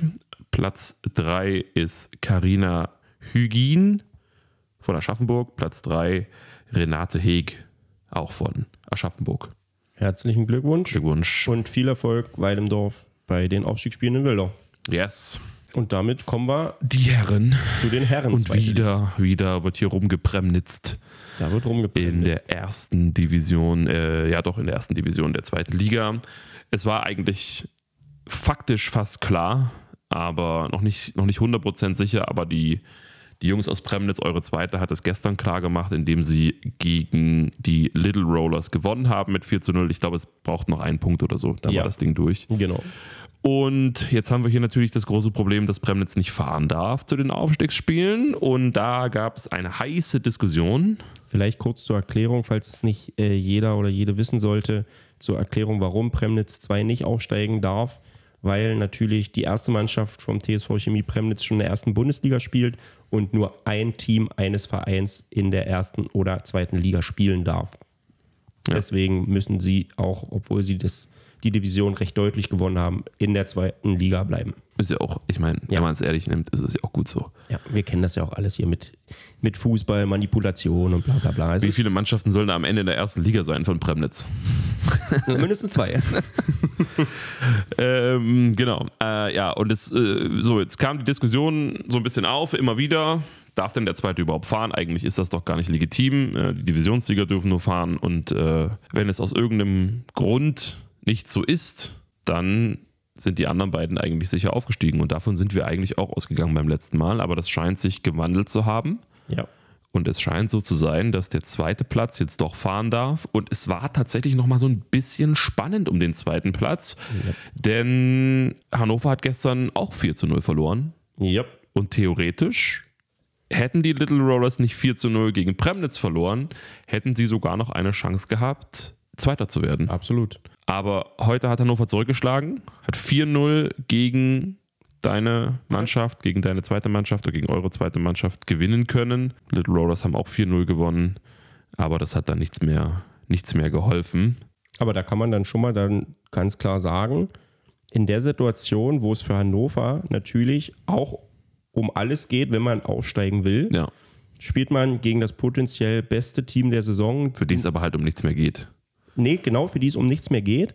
Aber du musst halt gewinnen, weil du weißt, okay, du gehst einmal davon aus, die Little Rollers werden Druck machen, die werden 4-0 zu Ja, Hause gewinnen. das stimmt. Ähm, Hätte Premnitz 4-0 gewonnen, werden die Little Rollers Zweiter. ja, absolut. Und demnach souveräne Vorstellung von Hannover 96 und die erste Niederlage von Premnitz in dieser Saison. Muss man ganz klar so sagen. Von möglichen 40 Wertungspunkten haben sie 34 geholt, jetzt 4-0 verloren. Einzige, erste und einzige Niederlage in dieser Saison. Ähm, und dann ist das souverän gewesen von Hannover 96. Ja. Herzlichen Glückwunsch. Und ich erinnere mich, dass es auch noch im Abstieg um was ging, denn Schwerin und Elmshorn haben das untereinander ausgekegelt und haben auch noch direkt gegeneinander gespielt. Und da Elmshorn 3 zu 1 gewonnen hat, steigen sie nicht ab. Und Schwerin steigt ab. Und Schwerin muss nach unten. Yep. Dann gehen wir einmal noch die Einzelspieler durch. Da haben wir auf Platz Nummer 1 alle Spiele gemacht. Absolut stark. Oliver Raut, TSV Chemie Premnitz 2, 218,1 Schnitt. Platz Nummer 2 Joshua Schurmann, Hannover 96. Genau 50 Prozent. Lass mal mal noch durchgehen. Lass mal noch durchgehen. Und Zeno Jansen ist auf Platz 3 mit 211,8 ähm, Schnitt und ein Spiel Musste einmal raus. strafbedingt musste einmal rausgehen, genau irgendwie. Strafversetzt. Richtig. Gratulation Yes, Gratulation an eure zweite und viel für Glück. eine wirklich, wirklich starke Saison. Also äh, mittlerweile auch eine wirklich stark besetzte zweite Mannschaft, aber auch richtig stark. Auf jeden Fall. Und Viel Glück an Hannover für die Aufstiegsspiele in Wildau. ja, so sieht's aus. Kommen wir zur nächsten, Da war es ja auch schon klar. zur vorletzten Division. Da war es auch schon klar. Richtig. Cindia Miners sind, sind durch, sind Divisionssieger, haben sie auch eindrucksvoll unter Beweis gestellt. Du hast es gerade eben gesagt, Premnitz 34 Punkte, schon sehr stark. Ja. Ascendia Miners 36,5 Punkte Ja. Also dreieinhalb Punkte 50, ja. Und aus der dreieinhalb, Hand gegeben. dreieinhalb Punkte. Und Super das, stark. Und das als Aufsteiger. Auch wenn es eine sehr erfahrene Truppe Ja. ist, die schon, wo viele Spieler schon Bundesliga gespielt haben, viele Jahre. Aber das ist stark. Ja, auf jeden Fall. Und Platz 2 hat 22 Punkte, also das ist ein Riesenabstand. Ja. Absolut, absolut beeindruckend. Und ich kann sogar sagen, dass hier der Absteiger an diesem heutigen Oh ja. Tag ermittelt wurde, denn BV 77 Frankfurt hat gegen BC Gießen gespielt und Frankfurt war Tabellenletzter und gewinnt 4 zu 0 gegen Gießen und rettet sich damit am letzten Spieltag noch vor dem Abstieg und hat insgesamt 15 Wertungspunkte. Gießen hat insgesamt 13 Wertungspunkte, also zwei weniger. 4-0. Dann Herzschlag. war genau das entscheidend am letzten Spieltag. Genau. Aber da will ich auch mal ganz kurz noch sagen, dass es so eng war, verblüffend. Und da sieht man mal wieder, dass Schnitt am Ende eigentlich nichts bedeutet, nur so ein Indikator ist. BV 77 Frankfurt 189 Schnitt auf die Gesamtsaison und Gießen 182 Schnitt. Also sieben Pins Unterschied ja. im Team und Viel. trotzdem sehr spannend gewesen und am letzten Spieltag entschieden. Also Ja, und äh, der, das eigentlich krasse ist, dass Meteor Hameln als Platz 2 202 Schnitt fast spielt. Ja. Die Ascendia Miners 197,4 und komplett äh, ungefährdet sind. Das sind ja fast, das sind über vier Pins, also Ja. auch nochmal eine ganze Menge. Aber äh, die Ascendia Miners sind komplett ungefährdet Meister geworden. Also ganz so immer stimmt's nicht. Nee, das stimmt. Aber ich glaube, das könnte auch ein bisschen mit der Heimhalle zusammenhängen. Man sieht es gut bei Duisburg. Die Ascendia Miners spielen so wie Duisburg in Mörs. Mhm. Und die Halle scheint von den Ergebnissen her recht schwer zu sein. Mhm. Ähm, oder von den Ölbildern, die da aufgelegt werden. Und dann nutzen sie den Heimvorteil einfach echt gut. Ja. Muss man ganz klar so sagen. Und es muss ja kein Highscoring-Match immer sein, Absolut. äh, sondern am Ende des Tages musst du deine Gegner besiegen, egal wie. Und das haben die Ascendia Miners beeindruckend gemacht und hatten ihre Liga wirklich gut im Griff. Gut, auf jeden Fall. Herzlichen Glückwunsch. Yes. Achso, Einzelspieler machen wir noch. Jawohl. Da haben wir Marcel Sass als Besten mit 60 Spielen, 216,6 Schnitt. Ein sehr guter Spieler, der sich in Einzelturnieren nur Sandro Brandt ge- geschlagen, geschlagen geben muss. Herzlichen Glückwunsch, Marcel. Starke Saison. Ja, sehr stark, auf jeden Fall. Äh, Nico Theis von Ingelheim, 60 Spiele, genauso 213,2 und Dirk Fricke aus Hameln ist Dritter mit 212,1, hat auch 60 Spiele gemacht. Wa- Was ich hier verblüffend finde, ist, dass die ersten fünf Spieler, die, also die best, bestplatzierten fünf Spieler, alle alle Spiele gemacht haben. Das stimmt. Und selbst wenn du die, die Liste mal runtergehst, Ja. kommt dann wirklich erst sehr, sehr spät ein Spieler, der ähm, eine einstellige Zahl Ja. hat. Also, das hattest du bei den anderen Ligen dann schon immer mal, dass da einer oben mit dabei war, Das der stimmt. dann für, für ein, zwei Spieltage mal eingesetzt wurde. Amüsant. Ja. Sehr solide in ihrer Spielerwahl, die zweite Division. Genau. Herzlichen Glückwunsch an alle Platzierten und viel Erfolg den Ascendia Miners bei den Aufstiegsspielen. Mhm. Und kommen wir zur letzten Division. Ja, da können wir direkt sagen, BC Bavaria war auch schon klar, dass die absteigen würden. Das heißt, da gab es keine Spannung mehr. Die Spannung lag hier eher oben bei dem Divisionssieger, dem zukünftigen, der dann eventuell aufsteigen darf. Und da war es, ja, da war es spannend. Sehr spannend. Da ging es nämlich zwischen Blau-Weiß Stuttgart und dem BC Weiblingen im Fernduell um den Aufstieg, beziehungsweise um den Divisionsmeister und die Chance zum Aufstieg. Die besseren Karten hatte Weiblingen, die mussten nur noch einen Spieltag machen und wenn sie den 4-0 gewinnen, dann haben sie alles geklärt, alles in eigener Hand und ähm, müssen nicht zittern. Trotzdem wollte natürlich Blau-Weiß Stuttgart möglichst Druck aufbauen, um nochmal ein bisschen Dampf auf den Kessel zu geben. Ähm, konnten sie am Samstag leider nicht ganz erreichen, weil Stuttgart am Samstag gegen den BC Emax 2 zu 2 gespielt hat und mhm. nach aus ihrer Sicht zwei wichtige Punkte liegen lassen hat. Damit hatte Weiblingen natürlich ein bisschen mehr Luft zum Atmen, aber die haben sie gar nicht benötigt, weil sie heute 4-0 gegen ABC Mannheim gewinnen konnten und damit den Divisionsmeister klargemacht haben. Also Blau-Weiß hat heute auch 4-0 gewonnen, aber das hat dann am Ende des Tages nicht mehr geholfen, weil Weiblingen oder die Jungs aus Weiblingen ihrerseits einfach ihre Hausaufgaben gemacht haben und das Ding nach Hause gebracht haben. Ja, richtig. Und kleine Sache noch, fand ich ganz amüsant, habe ich bei Facebook gesehen. Und dann natürlich auch, nachdem ich in die Ergebnisse reingeschaut habe, dort auch. Das allerletzte Spiel, was Blau-Weiß Stuttgart gemacht hat in der Saison, das letzte Baker. Und damit beenden sie die Saison mit einem 300er Spiel. Auch super not cool. Bad, ey, not cool, bad. Coole Sache. Eigentlich wäre das nur perfekt gewesen, wenn man das noch abrundet mit dem Divisionstitel. Das war dann leider schon zu spät. Ja. Aber trotzdem herzlichen Glückwunsch zu der 300. Saugeil. Die mittlerweile vierte, die wir am heutigen Tag Irre. erlebt haben. Ja. Fast fünfte, Olli Mori 296. Schade, Olli. Ja, fast die fünfte. Das wäre wirklich crazy. Ja, das ist also wirklich krasse Ergebnisse dort im Süden vor allem. Und damit herzlichen Glückwunsch, BC Weiblingen und viel Erfolg bei den Aufstiegsspielen. Mhm. Und wir kommen natürlich noch, wie in jeder Division, zu den Einzelspielern. Mhm. Da haben wir als besten Spieler Daniel Waldbruch. Hat alle 60 Spiele gemacht, 204,4 Schnitt. Zweitbester Spieler, auch von Stuttgart. Achso, Daniel Blau-Weiß Stuttgart. Zweitbester Spieler, auch von Stuttgart, ist Dustin Bartel. Auch alle Spiele gemacht, 204,2. Und dann kommt Karl-Heinz Hofbauer vom BCE Max. Gerade so, auch über die 50 Prozent rübergekommen mit 203,4. Und dann kommt tatsächlich auch schon wieder der nächste Spieler von Stuttgart. Also, die haben schon Top-Leute. Daran hat es nicht gelegen. Übrigens, das will ich jetzt noch ganz kurz sagen, weil du jetzt viel Stuttgart erwähnt hast, ist mir gerade nochmal so ein Geistesblitz aufgegangen, weil wir es bei den Asinja Miners gesagt haben. BC Weiblingen ebenfalls als Aufsteiger Ah ja. direkt die Chance von der Stark. zweiten in die erste zu gehen mit einer Saison. Also Respekt dazu. Damit haben wir übrigens drei Teams, denen das so gelungen ist. Zwei bei den Herren mit den Asinja Miners und Weibling und bei den Damen die Dragon Strikers aus Dresden. Mhm. Also das spricht schon für Qualität. Auf jeden Fall. Ja. Auf jeden Fall. Da wurde einiges richtig gemacht, würde ich mal sagen. Ja, dann haben wir die Bundesliga auch wieder abgeschlossen und sind wieder viel, viel länger unterwegs, als wir das eigentlich geplant hatten. Ich würde an dieser Stelle Timo das Wort nochmal kurz überlassen. Also, Timo, wenn du noch was sagen möchtest zum Bundesliga-Wochenende. Du warst ja am Samstag in Premnitz dabei und hast da mal ein bisschen mit beigeguckt und ein bisschen rumgeguckt. Dann ist jetzt deine Chance, Timo. Zur Bundesliga werde ich mal versuchen, mich relativ kurz zu fassen, in der Hoffnung, dass die anderen beiden schon alles Wichtige behandelt haben. Davon gehe ich eigentlich auch erstmal aus und würde nur darüber reden, was ich selbst so mitbekommen habe. Zum einen das Spiel Premnitz gegen Bowling Crew Berlin. Da war ich nämlich selbst vor Ort und hatte zum einen mal die Gelegenheit, den Bocky zu treffen, was sehr cool war. Quasi mein Streaming-Bruder aus Premnitz. Das war sehr cool, sich da mal zumindest kurz austauschen zu können und dann das ganze Heimspiel-Spektakel von Premnitz mal mitverfolgen zu können.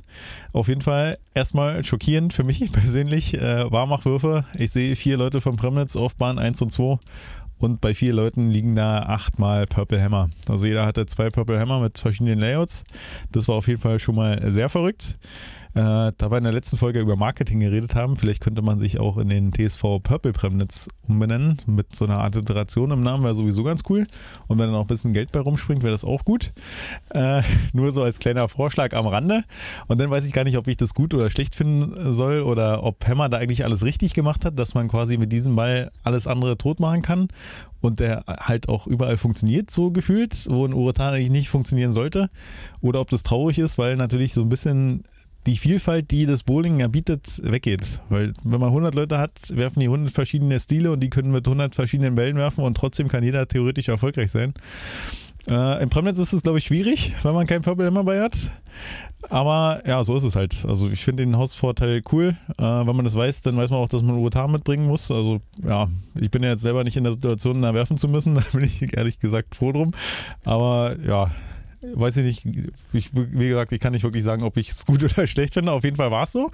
Und was man sagen muss, Sandro Brandt, unser kleiner Brenner, der eigentlich selbst nicht der größte Urutan-Freund ist, würde ich jetzt mal vorsichtig sagen, äh, hat komplett zerrissen damit Pappelhammer. Also äh, 242 Schnitt, 47 drüber auf der äh, Patrick Weichert-Skala. Das war schon wieder wirklich eine sehr starke Vorstellung. Also da war schon jedes Spiel ein ziemliches Brett. Das war ziemlich spektakulär. Zweiter wurde dann äh, unser Benny Köhler, der auch 2,31, knapp 2,32 Schnitt gespielt hat. Nur 10 drunter auf der Patrick Weichert-Skala, also auch sehr stark.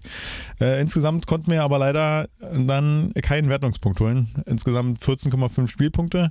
Und in der zweiten Hälfte hatten wir nach den ersten beiden Begegnungen, also Spiel 6 und 7, auch schon 7 Punkte. Da sah es so aus, als könnte man vielleicht sogar einen Punkt holen in Premnitz, was ja quasi spektakulär wäre. Leider dann aber in Spiel 8 sowohl Einzel als die beiden Doppel verloren und auch die beiden Baker verloren. Und dann waren es am Schluss dann leider doch die null Punkte. Aber ja, Premnitz halt stark gemacht. Herzlichen Glückwunsch dazu. Ins Finale eingezogen. Das ist natürlich auch cool. Dann zusammen mit Hütte, gegen die wir am Sonntag gespielt haben. Da konnte ich ja leider nicht vor Ort sein. Eigentlich äh, hatten wir geplant, da so eine Konferenz zu machen, was bestimmt cool wäre und nächstes Jahr bestimmt auch kommen wird. Aber dieses Jahr hat es halt, wie gesagt, nicht geklappt. Und tatsächlich überraschend konnten wir da 3-1 gewinnen. Also habe ich nur online auf der DBU-Seite mitverfolgen können, weil es logischerweise ja keinen Stream gab. Aber auf jeden Fall trotzdem natürlich schön, dass unsere Jungs da hinten raus nochmal Punkte geholt haben. Und Hütte ist ja trotzdem im Finale. Tut es hoffentlich nicht ganz so weh. Und darauf kann ich auch sagen, werde ich mich sehr freuen, na, auf die Finals der Bundesliga. In der Division 2 haben sich ja durchgesetzt äh, Finale Kassel und München. Die kommen also auch zum Finale und das werde ich mir, sobald sich das irgendwie einrichten lässt, auf jeden Fall auch live ansehen. Da freue ich mich drauf, dann auch die Jungs von Kassel und München nochmal zu sehen. Allesamt und ja, da zu sehen, wer da deutscher Meister wird. Da freue ich mich sehr drauf. Dann kann ich nur noch kurz was zu den Damen sagen. Äh, da verfolge ich ja eigentlich jetzt ehrlich gesagt hauptsächlich den BSK, äh, BSC Kraftwerk so ein bisschen, weil die ja auf meiner geliebten Hasenheide spielen.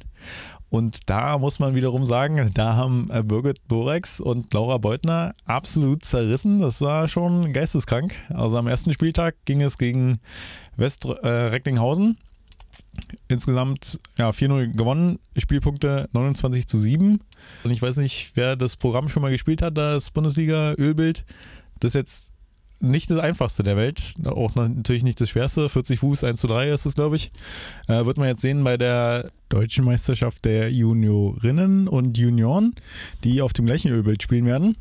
Dann sieht man vielleicht mal, wie sich das Ganze so verhält. Und dann, wie gesagt, auch am zweiten Spieltag, da hat Kraftwerk gespielt gegen die Radschläger aus Düsseldorf. Und auch da muss man sagen, Birgit und Laura wieder in der eigenen Liga. Das ist schon wirklich überzeugend gewesen. Insgesamt dann auch äh, 4-0 gewonnen. Die Spielpunkte 28 zu 8.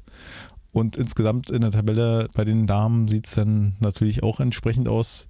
Da schon überzeugend Kraftwerk auf 1. Ja, Sandro, haben wir noch irgendwas, was Spannendes, was passiert ist? Ich glaube nicht. Was wir noch sagen können, ist, dass am 13. Mai das Finale ist. Für alle. Toll. Für euch. Ja. In der ersten Bundesliga. Zusammen mit der zweiten Division, mit Kassel, BK München, mit euch und Eisenhüttenstadt. mit Hütte. Jawohl. Und das gleiche gilt für die Aufstiegsspiele. Richtig. Auch am 13. Mai. Da geht also einiges. Auch in Wildau. Auch in Wildau. Da ist immer gar nicht so viel Platz zum Zugucken in Wildau. Aber wir werden das Beste Aber draus machen. Da geht's richtig um was, da geht's richtig vorwärts. Da wird's laut. Das kann man auf jeden Fall sagen. Apropos laut, ich mache ja mal ein bisschen die Musik noch ein bisschen leiser, damit wir drüber sprechen können. Jo. Und dann wird die Bundesliga entschieden. Und danach wissen wir alle nicht, wie es weitergeht. Wir wissen nicht, wann es weitergeht so richtig. Ja. Wir wissen nicht, wie es weitergeht. Und das müssen wir natürlich auch thematisieren. Und das werden wir machen. Genau. Und zwar mit zwei Folgen gleich. Seid also gespannt. Wir haben uns da ein bisschen was überlegt, wie wir das Thema Bundesliga, Neuordnung, Modus etc., wie wir das ausgestalten können. Und wir haben uns sogar überlegt, dass wir eine Sonderfolge machen werden. Das heißt, die nächste Folge kommt am, ich glaube, 10. Mai. Mhm. Und dann, eine Woche später, kommt noch eine. Weil wir das ansonsten gar nicht alles in eine Folge reingepresst kriegen würden. Denn das ist ein wichtiges Thema. Wir alle hoffen, dass es irgendwie eine gute Lösung gibt, damit wir diesen Sport weiterhin anschauen, betreiben, was auch immer machen können. Und damit er vielleicht wieder ein bisschen größer wird und mehr Leute in die Hallen gehen und zu den Vereinen gehen und das Ganze wieder einen gewissen Aufschwung erlebt. Das ist doch ein gutes Schlusswort, Alex. Das würde ich aber auch sagen, oder? Absolut. Gut, dann war's das. Langer Tag gewesen, viel Bowling. Erst spielen, dann Podcast. Jetzt habe ich so lange das laufen lassen, dass sogar das Intro alle ist. Machen wir nochmal. Kein Problem. Und damit war's das bei uns bei Hambone, dem Bowling Podcast. Wir hören uns wieder am 10. Mai. Tschüss. Macht's gut.